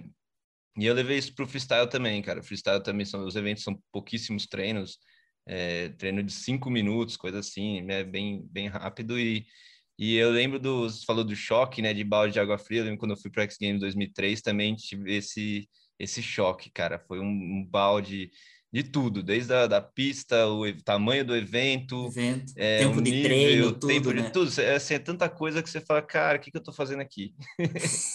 é bem isso mesmo. É, um, é uma coisa, tipo assim, eles te jogam lá no meio do, do negócio, se vira agora, né? Se vira, e, legal. É, eu, eu me lembro que eu vi, assim, tipo, o cronograma, tipo, oito minutos de treino, o primeiro treino, do free practice do, do Amos Club. Não dá, você não dá, você dá seis voltas na pista. Então, os caras olham assim, nossa, mas os caras já entram moendo. Eu falei, cara, se você não entrar não morrendo, você não, você não, se você acabou o treino, você não fez nem a primeira sequência. É. Então, a, o, o, que eu fazia, eu me focava muito no primeiro treino em, em zerar a pista, fazer as sessões, porque o segundo treino a pista estava acabada, a pista já estava detonada. E o último treino, a pista estava perfeita. Então, se você deixasse para o último treino, se você, uh, e se você não tivesse feito voltas boas, você podia cair e se, e se abandonar. Então, nos dois primeiros treinos, você podia errar cair, estragar a moto, que daí no último treino você ia com foco total, fazia a volta e classificava. Então, é, eu me lembro que eu vendo os vídeos, eu, ve, eu, entro no meu canal no YouTube, eu vejo os vídeos assim, tipo, eu me lembro de, de cinco minutos eu já ter zerado a pista. Eu falava, caralho, mas porra, não, tipo, as, as, as, os saltos tinham uma distância parecida, que acho que no freestyle também tem isso. Meio padrão, né? E outra coisa que me ajudou muito no último ano, eu assistia o Press Day. por mais que eu não estivesse andando, eu ficava na arquibancada olhando. Uhum. E aquilo me ajudou muito, porque eu já via os caras, o meu mindset já via só a aceleração que eles faziam para saltar. Então, em duas voltas, eu já tinha praticamente saltado a pista inteira. É, já ficava na cabeça. Então, o, o que ajuda, às vezes, você só tá lá na arquibancada olhando o que pode te ajudar. Às vezes o cara fala para mim, ah, você salta aquele salto? Eu falo, ah, depende. Assim, tipo, se eu ver alguém saltando antes, em duas tentativas, tipo, não precisa nem duas tentativas. Na primeira volta eu venho e consigo saltar. O cara é capaz, fala, é, eu só preciso ver o cara saltar. Ele já, já sei a aceleração correta, o que eu preciso fazer, a marcha que eu preciso fazer, tudo. Eu sempre falo isso, cara, como é não é tão treta você pular um, um, um, salto. O treta é você pular primeiro, você ser o primeiro a pular. Uhum. Porque você vê alguém, aqui, a gente já né, sabe as técnicas, sabe andar de moto, se você uhum. vê alguém pular, cara, é quase que 90% do, do salto é, tá pulado, né? Você vê a velocidade, você vê a usada, você vê a, tudo. Agora, uhum. você, pela sua própria refer referência, seu julgamento, referência. fazer o uhum. primeiro salto é difícil, né? Mas é quando é um difícil. salto diferente, alguma Uhum. coisa então, eu, assim, eu pago um pau. Tem pilotos que são muito bons em conseguir estrear a pulo e pular pela primeira vez. É, eu sempre falo do, do que a gente sempre faz, um, faz uns pulos novos, um free ride, alguma coisa, Paulo Uhum. pular a Ele é o teste. É o teste. E eu sempre, eu sempre fico naquele, cara, eu preciso ver alguém pular, cara. ver alguém fazer, aí eu, aí eu sei que... que... É, é, é questão, é questão de confiança, às vezes, né? Eu me lembro que eu mais novo também, tipo, eu era um dos primeiros a saltar, a fazer as coisas. E ultimamente, às vezes, eu tava meio, tipo, não, tipo, tipo 2016, eu tava, tipo, numa fase boa, às vezes eu deixava alguém saltar para saltar, mas era, acho que era mais aquele medo, ah, se eu errar, eu vou cair, vou me machucar. E eu me lembro etapa, numa etapa em 2006, foi a abertura em Jundiaí, tinha uma sequência bem técnica, assim, do, do Arena Cross, o pessoal falou, nossa, mas a sequência é técnica? É que, tipo, às vezes o Arena Cross tem umas coisas mal feitas que fica tão difícil de você fazer É, que é ficar técnico no último. E eu me lembro que eu já tinha, em 2014 eu já tinha saltado, só que eles tinham mudado, assim, mudado, tipo, o, jeito que eles fizeram. Eu deixei para a última hora. Aí o meu irmão botou, tipo, eu avisei meu irmão, eu falei, ah, se alguém saltar, você me avisa. E eu tava em segundo no treino, aí ele botou sequência, né? Tipo, era a palavra que alguém saltou. Ele botou na placa, eu dei uma volta devagar, dei uma medida, falei, ah, eu nem vi. Fui lá e saltei. Aí depois ele, fal, ele falou, ele, eu falei, ah, quem, mais, quem que foi que saltou a sequência dele? Não, ninguém saltou é que você tava um pouquinho lento, eu queria que você saltasse. Eu falei, ô seu viado. Então é, chega aquele, aquele negócio, né? Tipo, bateu água na bunda, o cara falou, agora eu vou ter que ir. é, Então é, é, são várias, várias situações. Tem piloto que tem mais isso daí também, tipo, ah, ele já vai descontraído, não, não tá naquele dia de pressão e tal, ele vai lá, pum, salta. E o cara que tá disputando o campeonato tá naquela pressão, ele não salta, por, pela questão de querer se machucar, ou precisa dar o resultado, é, é bem complexo. Eu já tive dos dois lados, então é, eu sei como é que é. totalmente isso, cara. E funcionou o psicológico, né? O Juliano falou, a sequência já Ah! pensou, pô, é isso, vou mandar. Alguém tá mandando. Aham. E eu me lembro que tinha, tipo, e, né, e foi na primeira, o primeiro ano que teve o, a disputa do duelo, né? Que os dois melhores iam pro, disputar o ponto. E, pô, era um ponto, a gente era essencial pro campeonato. É, Então eu falei, ah, não vou perder. Ele, tava, ele me deu na placa segunda, né? Eu falei, pô, daqui a pouco chega alguém bate meu tempo. Daí acabou que eu fiz a melhor volta e, e a gente foi pro, pro duelo. Então é necessidade, às vezes, muitas vezes é necessidade, não coragem ou, ou alguma outra coisa. é o que você falou, água bate na bunda, é vai ou vai, né? É vai ou racha, né? É, cara, legal, legal demais, meu. É, que, que mais? Eu ia falar alguma coisa também lá, lá de fora. É, ah, você chegou a andar alguma do motocross, do motocross? Não, né? Não, eu queria, eu, fui um ano, tinha tudo para andar, foi o ano, foi em 2018, o último ano, só que eu caí treinando lá no Supercross, não, não fiz a etapa do que eu ia fazer, eu caí, bati a cabeça, e aí eu tive uma conclusão lá, fiquei meio lelé da cabeça, daí demorou até umas Uhum. duas semanas para mim voltar ao normal, aí eu voltei para cá e aí acabou que já já tava o motocross em cima da hora e não, não deu certo. Então foi uma foi tipo um é uma coisa que eu queria ter feito, ainda vou tentar fazer. Com certeza deve ser animal, o Ama Motocross lá também deve ser tipo super foda, as pistas comem bastante, as pistas de treino já comem bastante lá, já ficam bem detonadas. Então, vamos dizer assim, é, vai ser uma experiência única, assim, com certeza. É, eu queria muito ter visto você andando no, no Ama Motocross, ainda torço para ver. Oh, agora é... que você falou de ver, sabe uma coisa que eu lembrei agora? Em 2013, na classificatória, aparece, parece acho que uma meia volta, uma volta, assim. Eu, a TV me filmou, eu me lembro que você me mandou isso aí. Você, você filmou e mandou no Instagram ou no WhatsApp. Pô, oh, Xará, tesão pra cacete, vibrei muito com você aqui. Isso ó, são coisas que quase 10 anos atrás. Marca, cara. Eu lembro perfeitamente, cara. Eu lembro perfeitamente, é quase 10 anos atrás. Você tava lá, você fez alguns main events bons. É, tinha o melhor resultado do brasileiro até, até o Enzo, agora, ano passado, né? Fazer, mas. Uhum como piloto brasileiro indo lá correr, não como Sim. né, o Sim, esquema o do Enzo. Piloto que, que... Uhum. Com o esquema brasileiro, piloto brasileiro ir lá e fazer o que você fez, cara, é. Nossa, a gente que é amigo desde pequeno, mas desde pequenininho. eu lembro sim, a primeira sim. corrida que eu te vi na Copa Tauber em 1996, São José dos Campos, se eu não me engano, por aí, você é de PW50. E aí eu vi Jean Carlos, eu falei, caralho, é o Jean Carlos aí, é. aí, Xará. Eu, então, desde sempre a gente tem amizade e acompanho. Uhum. Então, cara, foi assim, a gente estava com você na pista, né? Então, uhum. eu lembro de eu te marcar no Instagram e, e porra, voltando àquilo que eu estava falando de a vontade de ver você no, no motocross, porque eu acho que você ia fazer melhor ainda no motocross, cara, sabe? Você tem muita base de MX, muita experiência uhum. em baterias mais longas e pistona e tal. Lógico, a gente sabe que lá as pistas são foda, é, o ritmo é intenso pra caramba e deter, uhum. fica tudo deteriorado, mas eu tenho certeza que você ia, ia mandar bem, ia estar tá ali com certeza pontuando, assim, não tenho nem dúvida, é, e torço para isso acontecer em breve. Ah, é, com certeza foi um sonho, é uma coisa assim que esse se um dia me perguntar, ah, você se arrepende de alguma coisa no esporte, assim, tipo, de não ter feito, é, é, foi 2013, às vezes, ter arriscado de ter ficado lá. Uhum. Assim, tipo, vendido tudo e ficado lá. Eu acho que, tipo,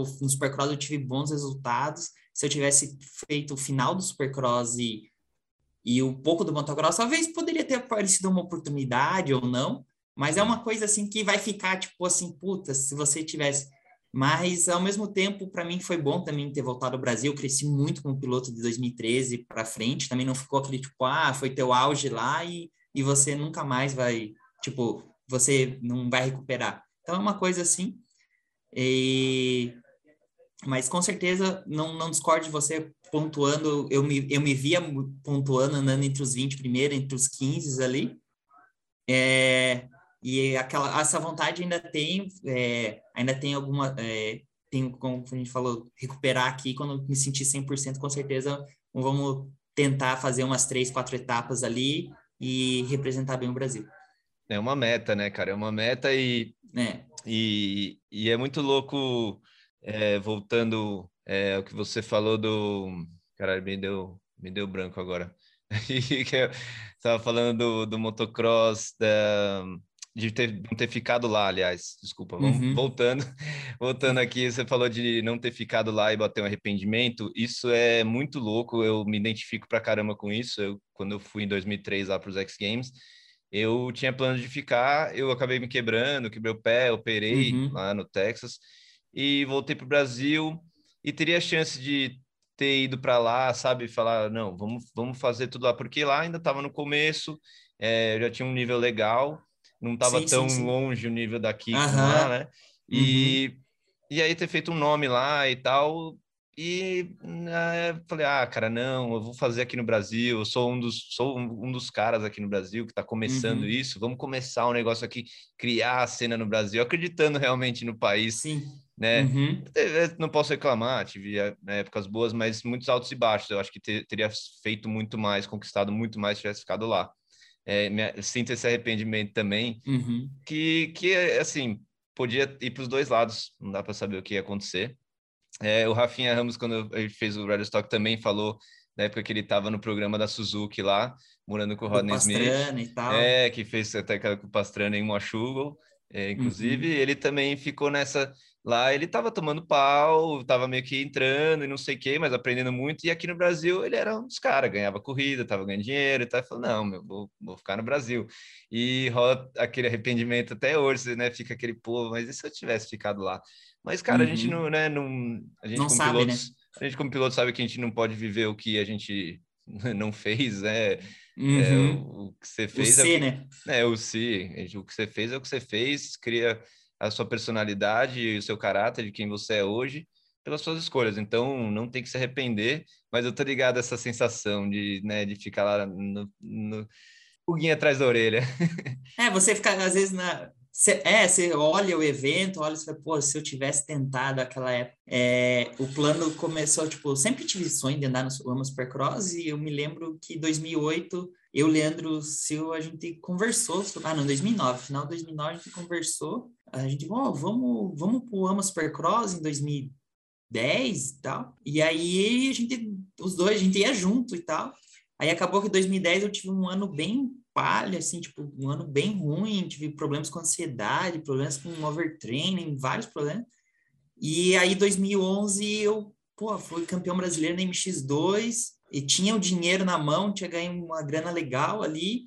O Leandro se machucou no Mundial, não ia poder ir. Eu falei, ah, meu, agora, esse é o momento, se eu não for agora, eu não vou mais. E acabou que aconteceu o que era para acontecer, assim, tipo, é, não me arrependo. O pessoal falou, pô, eu, eu gastei um, tipo, lá, eu gastei na minha, nesse, todas as minhas idas do Ama Supercross, eu gastei em ter ali minhas experiências, uns 300, 350 mil reais, fácil. Caralho, é. Mas o cara falou, oh, mas você gastou 350 mil reais, e do bolso, assim, não, nada do patrocinador, assim, tipo, fora o dinheiro do patrocinador. E o cara falou, você é louco, mas eu não me arrependo, cara. Eu acho que se eu tivesse com esses 350 no bolso e o cara viesse falar com, comigo, eu ia falar, ah, cara, eu me arrependo de não ter ido lá, ter uhum. tido aquela experiência. Acho que agregou muito a, a, essa experiência para mim, para minha família, que resultou, tipo, a gente até põe muita coisa na escola na JME. Sem dúvida. Então é uma coisa assim que eu, eu, eu boto a minha cabeça no travesseiro, acho que como você também põe e fala, ah, eu tomei a decisão e, e fiz, e aconteceu, e bola agora tem que é, arcar com as consequências, vamos dizer assim, é, não, não que eu não tenha tentado, eu tentei, mas é, a minha trajetória às vezes era para ser aqui no Brasil mesmo. É, então, as coisas são como são, nada é por acaso. Uhum. E aí eu vou entrar no, no, num lance meio delicado, mas que eu acho muito importante a gente falar, que é o lance psicológico, cara, essa pressão.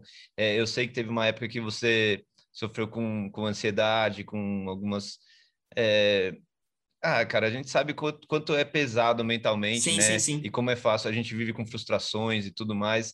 Superar, é fácil das vezes você cair naquele lump, né? Que a gente fala, você cai dentro uhum. e fica naquele, quase que, né, numa depressão. E eu queria, assim, perguntar o que, como é que foi essa experiência e o que, que você passaria para outros pilotos, assim, é, de... Você quer dar telefone, né? Vou vai lá. As cobranças não, não param de ligar. Só é, sempre, é, telefone ou é cobrança ou é querendo vender alguma coisa, né? É, quase isso.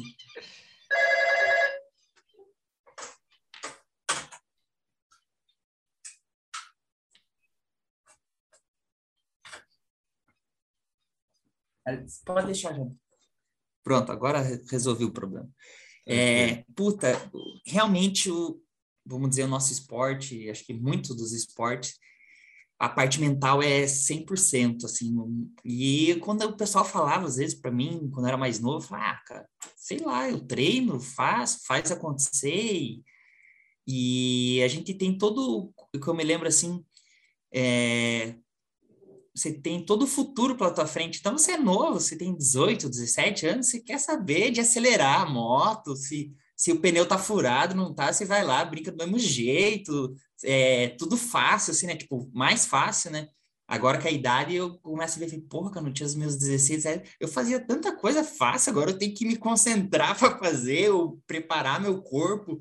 É, tava fazendo exercício de joelho, meu joelho que eu já tinha operado, eu tenho que fazer um aquecimento para mim conseguir fazer exercício. Antigamente eu chegava, saía da cama, já fazia o exercício ali e sem, sem uma dor, sem nada, né? Hoje em dia eu levanto de manhã sem, com dor, tudo. Mas é, voltando ao assunto da parte mental, eu pude ver assim que quanto mais quando veio a confiança, assim, praticamente nos anos 14, 15, 16, assim, é, cara, tinha época que eu vi, você se sente imbatível. É tanta confiança é tanto é tanto know-how, assim, você sabe, você sabe exatamente o que vai acontecer na hora que vai acontecer, o cara, mas como que você sabe? Cara, aquilo estava tão fresco na tua, na tua memória, o movimento, era você vê tudo, você faz, faz é acontecer. É automático, tá tão, né? É automático, você está tão bem treinado, e aí quando você se machuca, daí que você consegue ver que a, é, o que a cabeça faz total diferença. Às vezes você quer se, você se prepara e tal, mas não acontece daquele, daquele feeling, daquele, você, ah, eu preciso acertar aquela curva naquela hora. Quando você está bem mentalmente, você nem se preocupa, você vai lá e acerta. Quando você não está tão confiante, você fala, será que eu vou acertar? Será que eu não vou? É uma coisa básica, assim, né? E é igual o prova, o prova de decisão de campeonato. Você fala, não, eu tenho que largar bem, não posso errar, eu tenho que fazer isso. E acaba que às vezes você vai tudo que você acertou durante o ano, você começa a errar na última etapa, você faz tudo errado. Porque é pressão, ansiedade, eu me lembro cabeça. que é cabeça. Eu me lembro que quando eu fui campeão brasileiro, era a última etapa, eu e o. Tava disputando eu, o Adam e o Dudu. Eu, era o campeonato brasileiro, era oito etapas e podia descartar uma, uma, uma bateria. E eu descartei a abertura do campeonato, porque a Honda não tinha liberado para a gente participar, então sempre estava no déficit. Eles tinham uma, uma bateria a mais para descartar. E o Adam acabou, tava eu e o Adam disputando o campeonato, assim, acho que era, tava um ponto de diferença um para o outro quem ganhasse era campeão, e o Dudu acho que estava uns 5, 6 pontos atrás. E, e acabou que o Adam caiu no treino de sábado e foi o Dudu. Então, e eu me lembro que eu, e, e no sábado eu tive que correr o Arena Cross em Londrina, eu viajei a noite inteira e para fazer a última etapa do brasileiro. Eu fiz o warm-up em Siqueira Campos, viajei 200 quilômetros para Londrina, corri o Arena, voltei, fiz o warm-up de, de domingo de manhã também e fui para Eu me lembro que na hora que eu alinhei, assim, é, ficou tudo preto, assim, a visão, aquele nervosismo, eu acho que eu não tinha me alimentado tão bem e, e já tinha me desgastado na noite anterior. Me lembro que ficou tudo preto e eu larguei, só que eu larguei bem, aí eu vacilei na segunda curva, acho que passou o, o Thales, o, o, o Balbi e o Campano, era a primeira e a segunda etapa que o Campano estava andando no Brasil, e beleza. E eu só tava marcando o Dudu e o Rato. E acabou que eles encostaram, eu abri, eles passaram. E eu me lembro que, nossa, para fazer um sexto foi tão difícil, assim, aquela pressão desse campeão não podia errar, andando tenso e tudo. Então, eu depois que eu vi, falei, cara, mas se eu tivesse relaxado, eu tinha conseguido até um resultado melhor e tinha sido campeão. Então, quando você põe aquele, vamos dizer, aquele, aquela pressão toda que você precisa vencer ou você quer vencer, aquilo vai te atrapalhar bastante. E outra coisa foi também de 2014, 15, 16, 14 eu comecei a bater de frente com o Campano, ganhei uma bateria ou outra, 15 eu disputei o campeonato com ele, a gente foi até a última bateria batendo o guidão, vamos dizer assim, 16 eu comecei a ganhar, ganhei a primeira e a segunda etapa do Brasileiro de Motocross, a terceira eu fui, acho que fiz segunda, e na quarta eu caí e apaguei e abandonei uma bateria. E beleza, eu voltei, Naquele ano a gente foi para a última etapa, foi eu, Campana e o Getro para disputar o campeonato. Só que na última etapa a ansiedade me pegou, eu estava super nervoso, não andei porra nenhuma. O Getro foi lá, venceu, merecido, foi campeão. E a partir dali, toda aquela confiança que eu fiz 14, 15, 16, começou de água para baixo. Tipo, a ansiedade começou a, a, me roubar toda aquela confiança aos pouquinhos, ela foi, ela foi me tirando. No Arena Cross, nem tanto, porque o Arena Cross eu sabia que eu ia terminar bem, que eu tinha preparo para aquilo, que eu tinha confiança, a concentração uh, não me afetava tanto, mas já no motocross, chegava brasileiro de motocross, e aquilo já, sábado já mudava, parece que virava uma chave, a ansiedade tomava conta de mim, eu não conseguia ir bem nos treinos, eu na corrida era pior ainda, daí eu começava a reclamar de concentração, concentração, concentração, e o meu desempenho caiu. Tipo, eu brigava entre os três primeiros e comecei de terceiro para quinto. Esses foram meus resultados. Até venci uma bateria em 2017, mas foi na lama. Mas, tipo, daí começou a afetar. Eu me lembro que em 2018 eu reclamei, tipo, reclamava de concentração e até um, o chefe de equipe falou, ó, oh, você tem que ver esse negócio de concentração, porque é tua vida que tá ali em cima, né? Não é uma coisa, ah, ah só essa concentração. E essa concentração não me deixava andar nos meus 80%, vamos dizer 75, 80%. Então, o que aqueles 15, aqueles 25, 20% era confiança, que foi roubada durante as temporadas final de 2016, 17, aí 2019 mais ainda, então tipo, O Jean Ramos, que estava no topo, ele foi decaindo, decaindo, decaindo, decaindo, por causa disso. Pela falta de confiança. confiança. Tipo, faltar bater dois resultados seguidos bons, às vezes eu batia um final de semana bom, aí eu ia na outra etapa com a puta confiança, puta, ia mal de novo, porra, confia é, a concentração. Então, isso, isso afetou muito o meu resultado por causa da confiança. Então, como a cabeça é complexa. E como tinha corridas também que eu chutava o balde, já tava tudo, tipo, vamos dizer assim, tudo perdido. Eu falei, ah, agora já era. Aí eu ia lá, pô, mandava um resultado bom. Então, a cabeça é tudo. É... Não posso falar mais do Arena Cross, que eu não disputei 19, 20. 19 eu ganhei, eu comecei liderando o campeonato. Aí, depois na terceira etapa eu me machuquei. E 20 e 21 estava machucado, não participei. Quer dizer, 20 não participei machucado e 21 também não devo participar. Então, mas é o, é o que eu falo, assim, tipo, a confiança é tudo. Igual a gente falou antes, você também já viveu isso na tua melhor fase. Fala, cara, a confiança é... e, a, e a vontade, assim, cara, é, é, é tão fácil que fica até engraçado, né? Você fala, pô, mas é tão fácil, né? Aí dá, tipo, dá um ano, dois vezes, você fala, meu, era tão fácil para mim, mas eu não consigo fazer mais aquilo. É total da cabeça. Eu lembro em 2018, é, eu comentei, fiz os comentários da transmissão ao vivo do Brasileiro de, de Motocross com o Valério Neto lá em Extrema. Uhum. E aí eu lembro da gente depois do evento, eu no, no seu caminhãozinho lá atrás, a gente conversando, Sim. já né, estavam guardando as coisas e tal, e a gente conversou, entrou nesse assunto aí, você falou do, da ansiedade e tal, e problema de concentração e psicológico, e, e eu tive em 2010 2010 não, 2011 para 2012. Foi, foi quando eu fiz 30 anos. E, e rolou esse lance, cara, também. Era sempre tudo, tipo, não, nunca foi fácil, né? Mas era mais natural, as coisas aconteciam naturalmente e tal. E aí, de 2011 para 2012, eu perdi o contrato que tinha né, com, a, com a Ipiranga, que era um, é, um salário bom e tal, e patrocínio, e aí aquela perspectiva dá uma, uma mudada, e ao a mesmo caída, tempo uma... eu uhum. sentindo nos campeonatos a molecada já vindo forte, né? E, e aí sabe, você começa a sentir se, será que você vai perder o espaço ou não? E isso me atrapalhou assim completamente.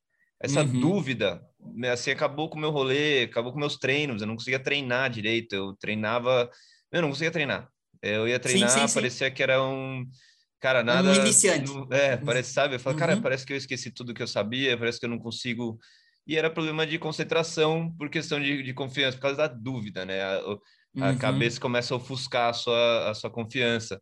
E foi um trabalho, cara, que eu tive que fazer comigo mesmo, né? Com o apoio da família, lógico, da minha mulher, Sim. de, de né, re, reestruturar, encontrar o seu lugar de novo no, no esporte. Às vezes, ah, tá, não vou ser mais o número um, ou não vou disputar pelos campeonatos, tá? Mas tem várias outras coisas que a gente né, pode fazer. Pode fazer, O né? talento ainda uhum. tem, né? O uhum. talento, o nome, o know-how tá lá. Mas uhum. foi, um, foi um processo mesmo. Eu lembro que eu fiquei bem...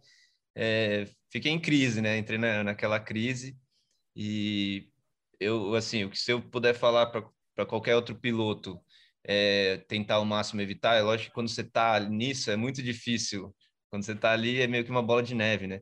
Mas para evitar isso, cara, é simplesmente não estressar e não duvidar, cara. Não, não duvida. Vai no, vai no seu foco. Acredita em você que, que, né, que você sabe o que está fazendo que, e que o melhor vai, vai acontecer.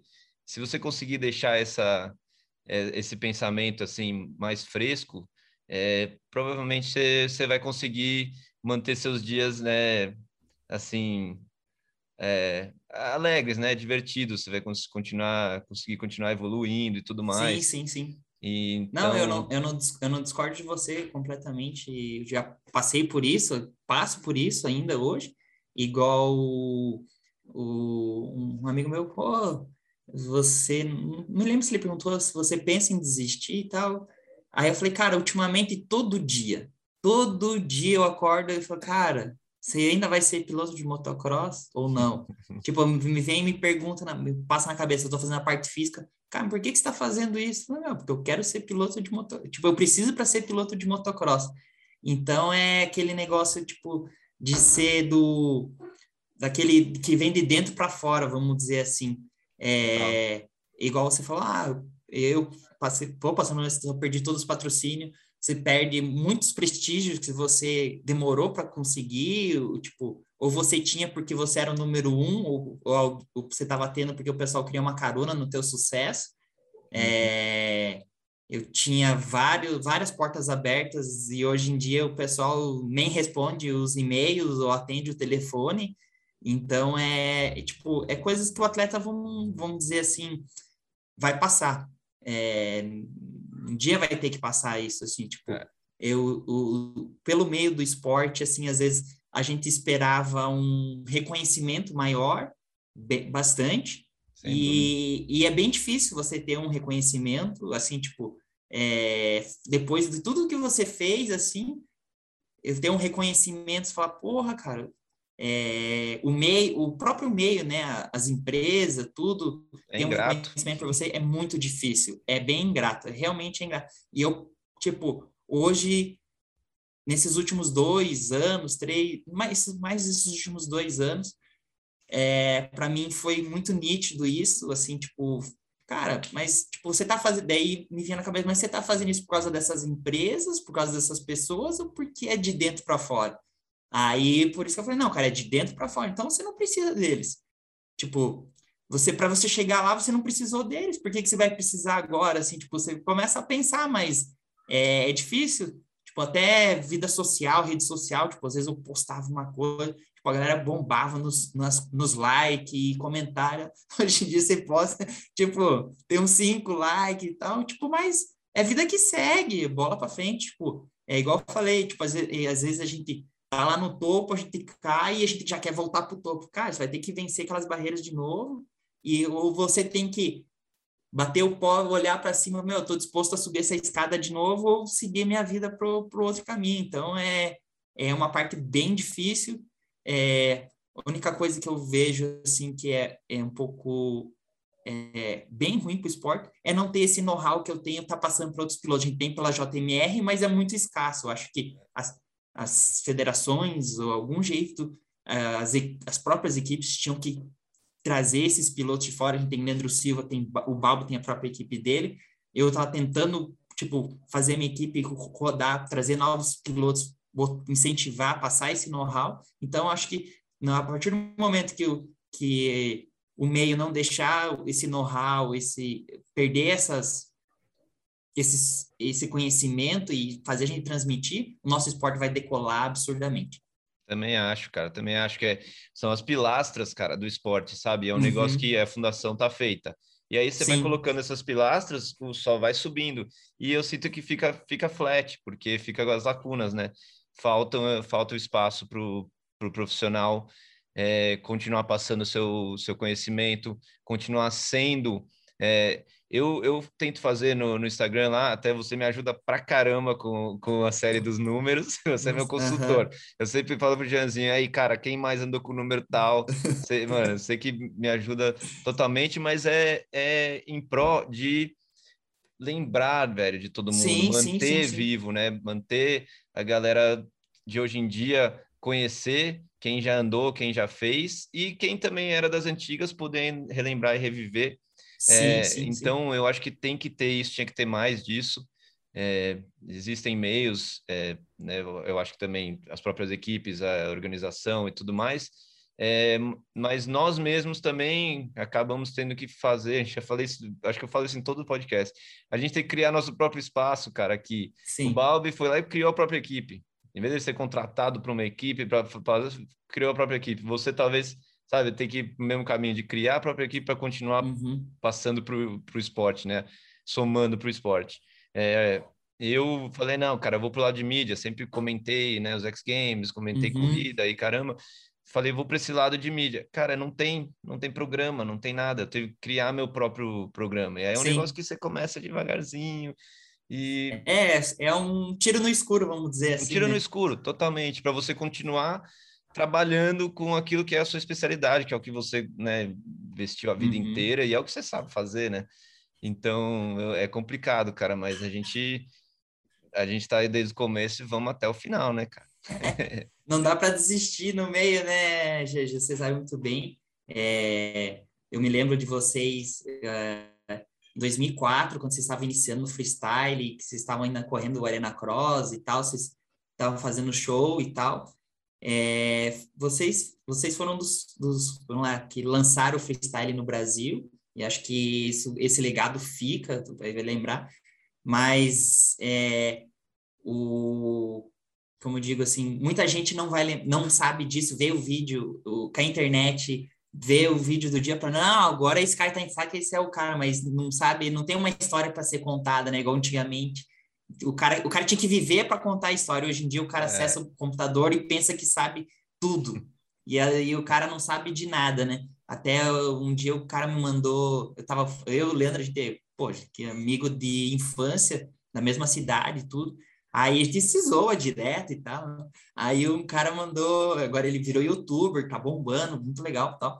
Aí o cara pegou, mandou, tipo, falou, você tinha que fazer um duelo com o Leandro e não sei o que e tal. Cuidado, hein? Ele é sete vezes campeão brasileiro de motocross e tal.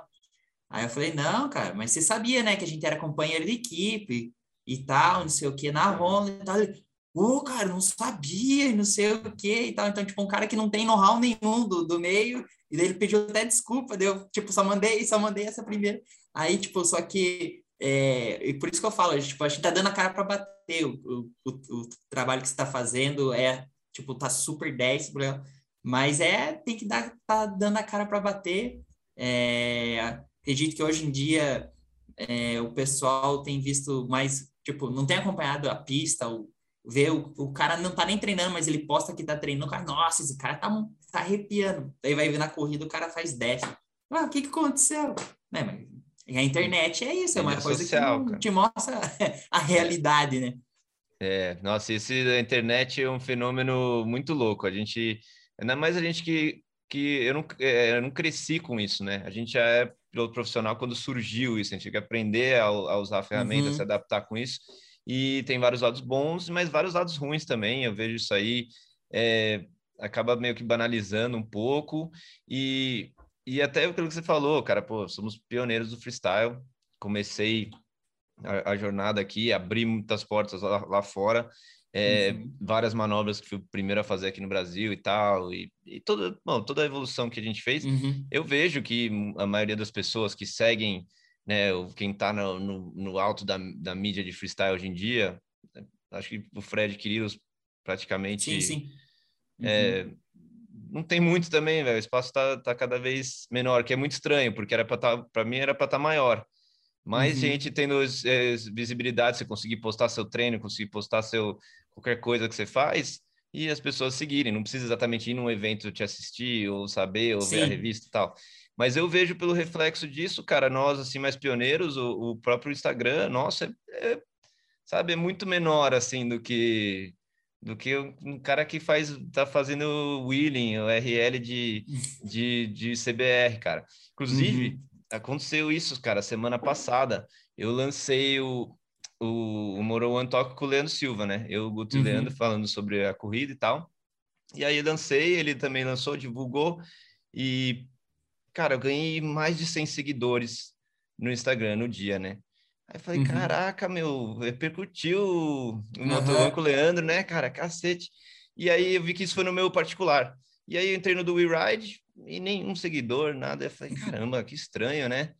Cara, aí eu fui ver, a gente treinou quarta-feira no mesmo dia no e-box, e aí um menino tava lá, e, cara, o maninho tava lá, porra, filmou a gente andando, e, ah, que animal, e não sei o quê, fala aí da moto, e ficou filmando lá, e me marcou no Instagram dele.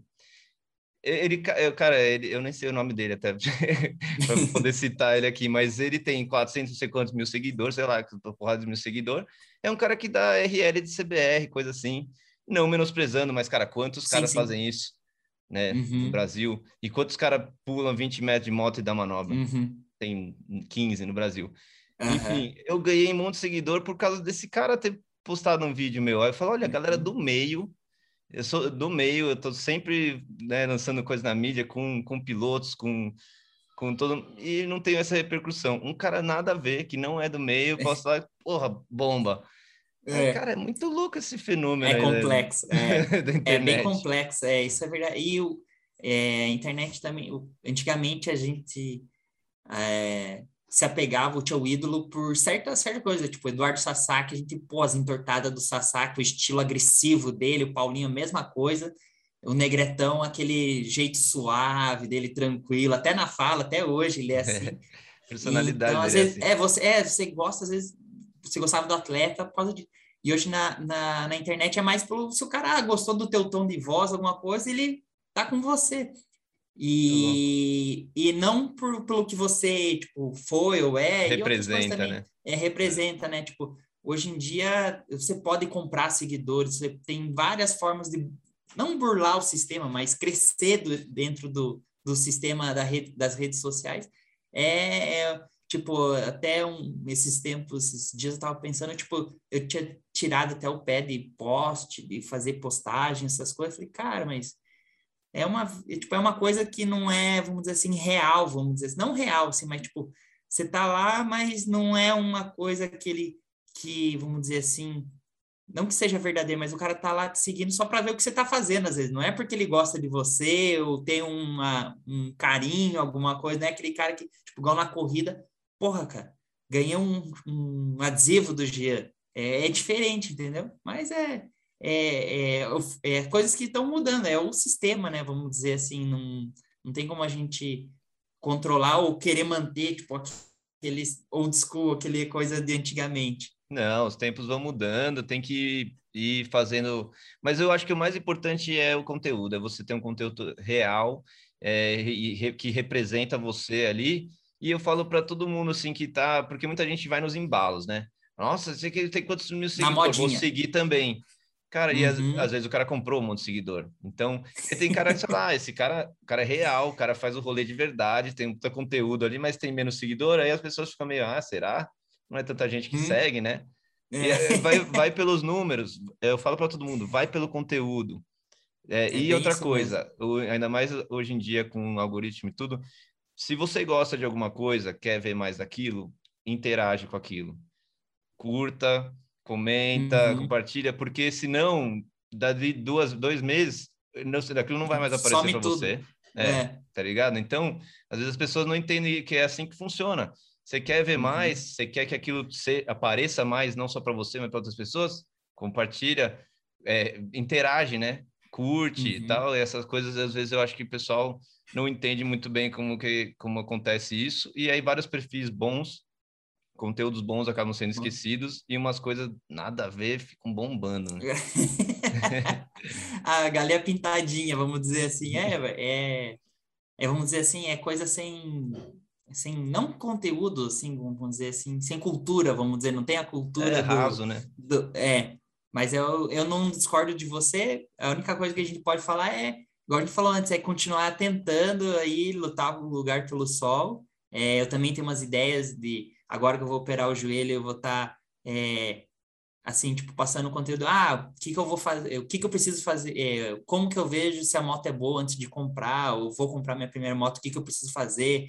Qual que é, o que, que eu preciso fazer para mim andar no meu primeiro rolê e tal? Então, vou, vou aderir meu canal um pouco disso, porque eu vou ter que. Não vou estar tá poder não vou estar tá andando, mas tentar passar esse conhecimento, esse meu know-how para o pessoal aí da, das redes sociais. Eu acho que é muito importante isso, já é, é e eu volto ao que a gente estava falando, de você passar seu conhecimento e informação pelo seu canal, pelo, pelo seu meio de, né, de comunicação, uhum. criando o seu próprio meio.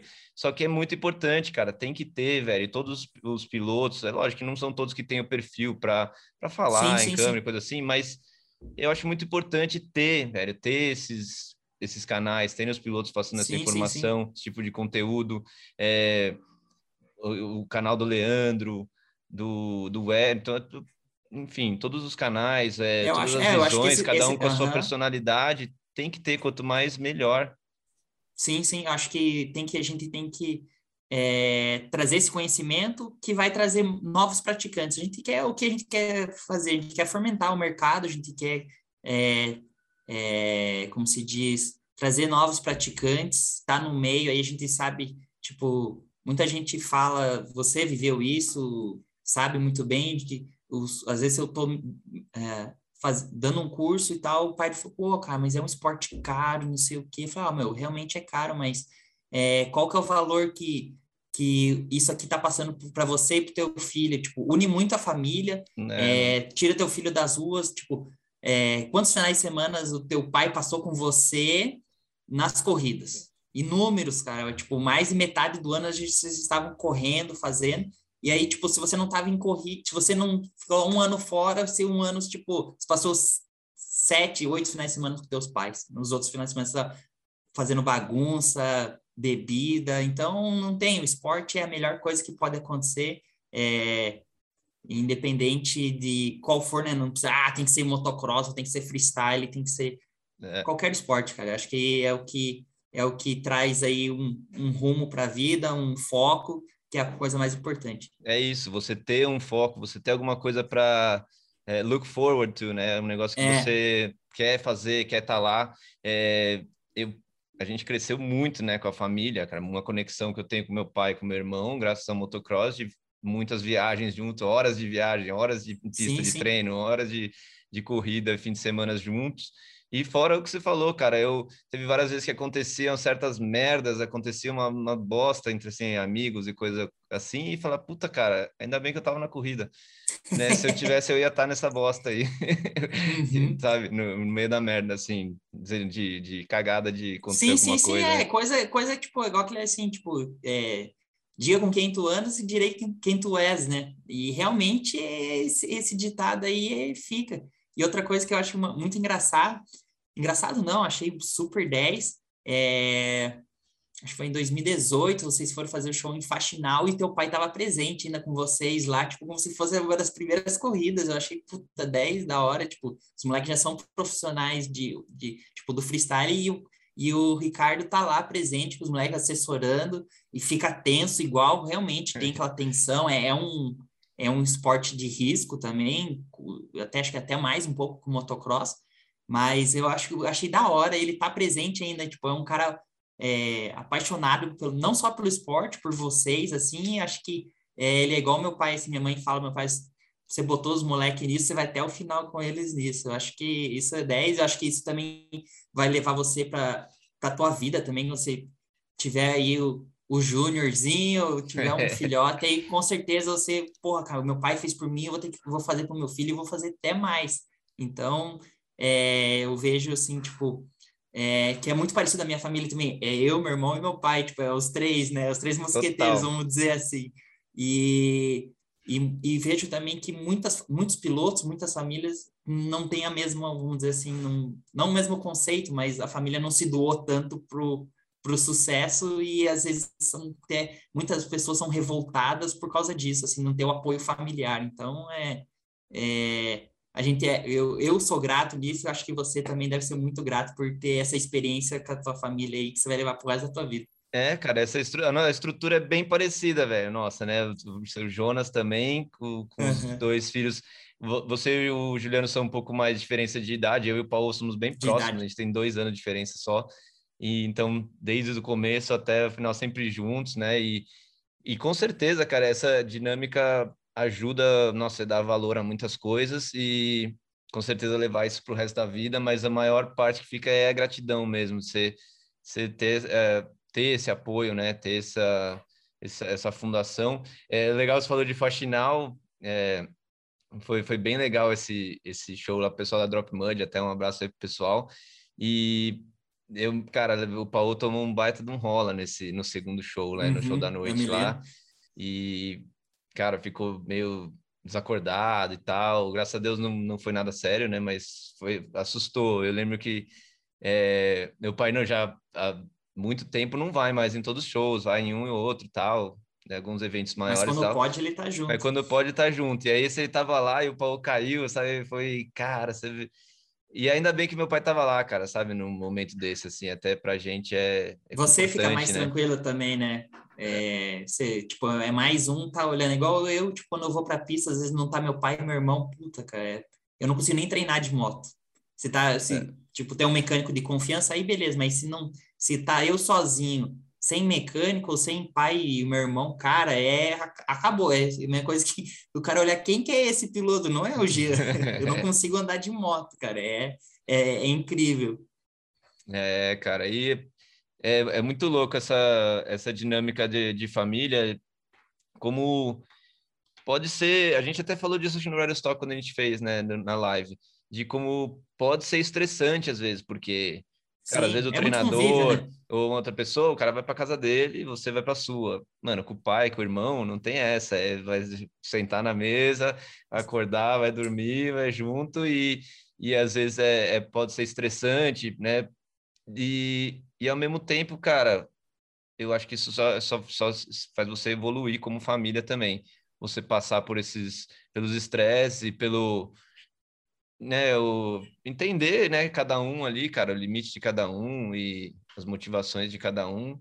E, e eu acho que mais foda, assim, que a gente mais tem que tirar chapéu é para nossos pais, né? O Jonas, pro meu pai. Ah, sim. Uhum. É, não só pelo sacrifício e por se doar tanto, mas também de ter essa compreensão e de motivar, mas ao mesmo tempo não forçar, sabe, para azedar o negócio. Então, uhum. eu acho que é uma Cara, um trabalho que eles, hoje em dia, eu pensando né, em ter filho e coisa assim, é, cara, um baita de um trabalho que eles fizeram, né? Sim, sim. É, você, você entender que cada pessoa tem seu tempo, essas coisas, né? Assim, tipo, pra gente parecia que a gente não tinha tempo. Nosso pai, claro, que sabia do nosso potencial, tudo. Não, você vai ter que ir, você vai ter que fazer e tal. Dava uma pressãozinha, né? Mas não é aquele, aquela coisa absurda. Mas eu paro e penso assim, tipo, esses tempos eu parei e pensei, cara, será que eu vou conseguir fazer tudo que meu pai fez por mim? Até um dia, no dia dos pais, eu, não foi desse ano, mas nos outros anos atrás, eu me lembro que eu, eu postei uma foto com meu pai e tal, eu comentei e falei, meu, se eu conseguir fazer metade que meu pai fez por mim, eu já vou, meu filho já vai ter, eu já vou ter feito coisa pra cacete pro meu filho, eu acho que não tenho o que falar, é, o, a doação dos dois, assim, tipo, você para e pensa, cara, é largar a mão de, praticamente do, ah, eu quero comer pizza, não, vamos comer arroz e feijão, que os moleques têm que, tem que, tem que treinar amanhã, tem que fazer outra coisa amanhã, essa é doação, é amor, né? Isso que é, vamos dizer assim, amor de verdade, é você se doar para outra pessoa. Não, cara, eu, você falou, cara, se fizer metade do que ele fez, eu já vou estar tá feliz e imagino que meus, meus filhos vão estar tá muito bem se eu fizer metade. E todo esse sacrifício, cara, eu penso depois também que eu comecei, quando você é moleque, você não tem muita noção, né? Uhum. Você tá, entra, entra no carro lá e viaja até Goiânia ou até onde for e corre e volta. Mano, mas eu ficava pensando no meu pai, cara. Meu pai que dirigia aquela, é, todas aquelas horas, e aí depois ainda mexia em moto, armava boxe e não sei o quê, e o estresse do filho correndo, talvez se machucar, às vezes vai bem, às vezes vai mal. Volta segunda-feira, acordava e tava lá na loja, ia para sabe, ia trabalhar. Então, cara, é muito, muito sacrifício, a gente tem que agradecer sempre. E, e isso também vai para todos os, os pais aí, né, de, de pilotos e de qualquer um que esteja envolvido em esporte, que, que apoia os filhos aí e, e, e vive isso com os filhos, né, cara? Isso aí não tem preço. Sim, com certeza. É, é, tem muito, vamos dizer assim, a gente vê o atleta às vezes, né, mas não vê é, toda, todo, todo o pessoal atrás dele que, que foi erguendo ele lá, né? Mas é, com é. certeza os pais é, é, têm um papel fundamental aí.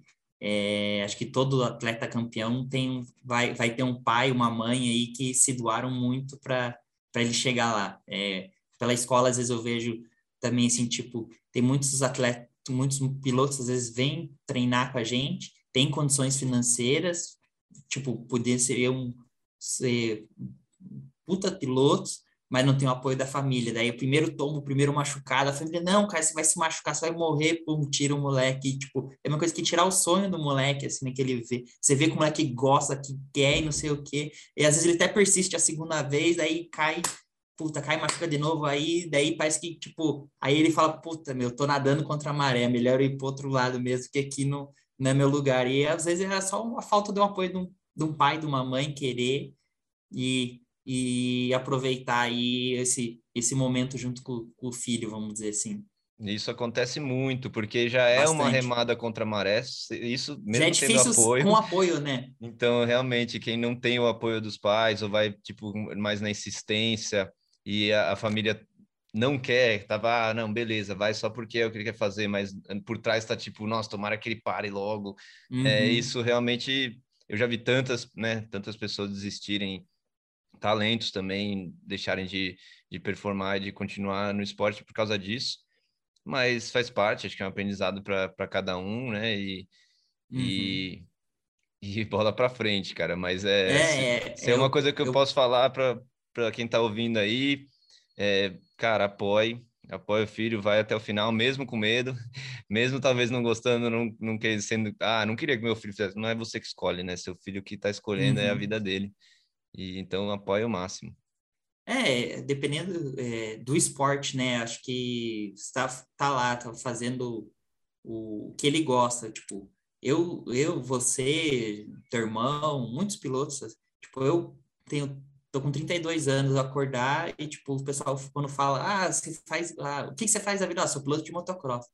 Eles, eles falam, nossa, pô, deve ser legal, né? Fazer o que você gosta. Daí, tipo, você já vê que a pessoa às vezes faz, trabalha alguma coisa ou faz uma coisa que não é que, que realmente o que ela ama ou queria fazer. Eu sou grato por isso e também nos últimos anos, é, tipo, até quando eu descobri que eu ia ter que operar o joelho, eu fiquei tipo uma semana super revoltado assim com a vida, com o mundo, assim, tipo, uh, fiquei sabendo, nossa, bati porta, queria quebrar tudo aqui em casa. E, e aí meu pai, tipo, ficava, falei, cara, agora eles vão falar, meu, acho que já era para você, tipo, pare, não, não, não tem. E em nenhum momento eles falaram, falaram, meu, para, analisa, vê se é realmente isso que você quer, se tiver que parar, a gente para. E... Mas eles estão me apoiando 100%, meu irmão também, minha mãe, tipo, todo mundo falou, ah, meu, veja o que você quer fazer, se é isso mesmo que, que tá aí dentro de você, que é que você quer fazer, a gente vai te apoiar 100%. Claro que umas pessoas falam, ah, é muito perigoso e tal. É, realmente é um esporte perigoso. Eu até condeno alguns amigos ex-atletas, igual o meu irmão, é, é, atletas e da, da época do meu irmão, que eles, igual você falou, tipo, você vai andar de moto, a tua cabeça tá lá, tipo, tá igual como se tivesse 16 anos, igual eu falei, pô, meu, tá ali, você vai, vai. Só que o teu corpo não tem mais 16 anos, então você tem que se preparar para aquilo. E eles não acabam não se preparando, já vão direto para corrida. e falei, pô, meu, parece que você não aprendeu nada com o esporte. Você está dando, tipo, o exemplo totalmente errado. É isso que eu, que eu digo e que eu não quero fazer. Tipo, igual eu estou fazendo agora, meu, zerava 100% do teu corpo, beleza, agora vamos reestruturar, vamos fortalecer, aí você vai voltar. Então, é, esse acho que é o legado que a gente tem que deixar, você, mesma coisa no, no freestyle, tipo, ah, eu não, tipo, não acompanho muito, mas com certeza, eu viro e mexe, eu vejo você e tua irmã num treino, e não é um cara que tá parado 40 dias, 60 dias sem fazer um show, vai lá e vai fazer um show. É. Entendeu? Não, não tem como. Não, é, é brincar com a vida, isso Aliás, realmente é brincar tem como tem, mas é um, é um puta risco. E, desnecessário. É, desnecessário, e inclusive nessa época né, de pandemia, coisa assim, que não está tendo tantos shows, a gente continua com os treinos, lógico, não com a mesma intensidade, mas uhum. para continuar tendo uma, o contato e, e assim, se rola um show amanhã, semana que vem, eu tô pronto, entendeu? Tá pronto, é isso aí. É isso, acho que é o nosso legado, a gente tem que deixar aí para os praticantes, para os novos praticantes que vão vir, e até para os amigos aí que que estão no meio querendo voltar. é isso, e tem bastante gente voltando, isso é muito legal. Galera que já, né, andou nas antigas. Andou né? nas antigas, aquele grupo que está juntando todo mundo dos anos 90 ali. E, pô, a história é longa, o Brasil sempre teve muito talento. É, espero ter voltar a ter mais corridas, né, e tudo tudo voltar a caminhar, ser como era antes no lado do esporte. Mas a gente só, só tem a agradecer, principalmente ao que você falou, por fazer o que a gente gosta, né? O que a gente ama. Ah, a gente já, já, alguns já foram gratos, já fizeram por, por pouco tempo, muito tempo, a gente ainda está um pouco nativo aí, mas é só agradecer, eu agradeço todo dia a Deus aí por por estar tá fazendo o que eu gosto, o que eu amo. É, como piloto profissional, daqui a pouco eu vou pendurar, pendurar minha carreira profissional, mas com certeza eu tenho uma motinha para estar tá brincando ali. Acho que esse legado a gente vai ter que deixar aí para o pessoal. Sem dúvida, sem dúvida. E eu também só agradeço, até aproveitar, vamos fazer um encerramento aqui. O papo é muito bom, a gente se conhece há muito tempo e está falando do que a gente gosta, e então, se deixar, a gente fala durante horas. é, agradecer também quem está ouvindo aí, quem está assistindo pelo YouTube, aproveitar, deixar um likezinho no canal We Ride aí, se inscrever, é, mandar para a galera, para todo mundo, esse puta papo com o Janzinho, é uma aula em vários sentidos. E, e é isso, cara. Agradecer demais você, Jean, por topar aí, trocar essa ideia. E, Não, e vamos é que vamos. Sempre, é sempre um prazer estar aí é, passando um pouco o nosso conhecimento. Eu acho que é super importante. A gente quer ver só o meio crescer com segurança, a gente não quer ver ninguém se machucar, nada.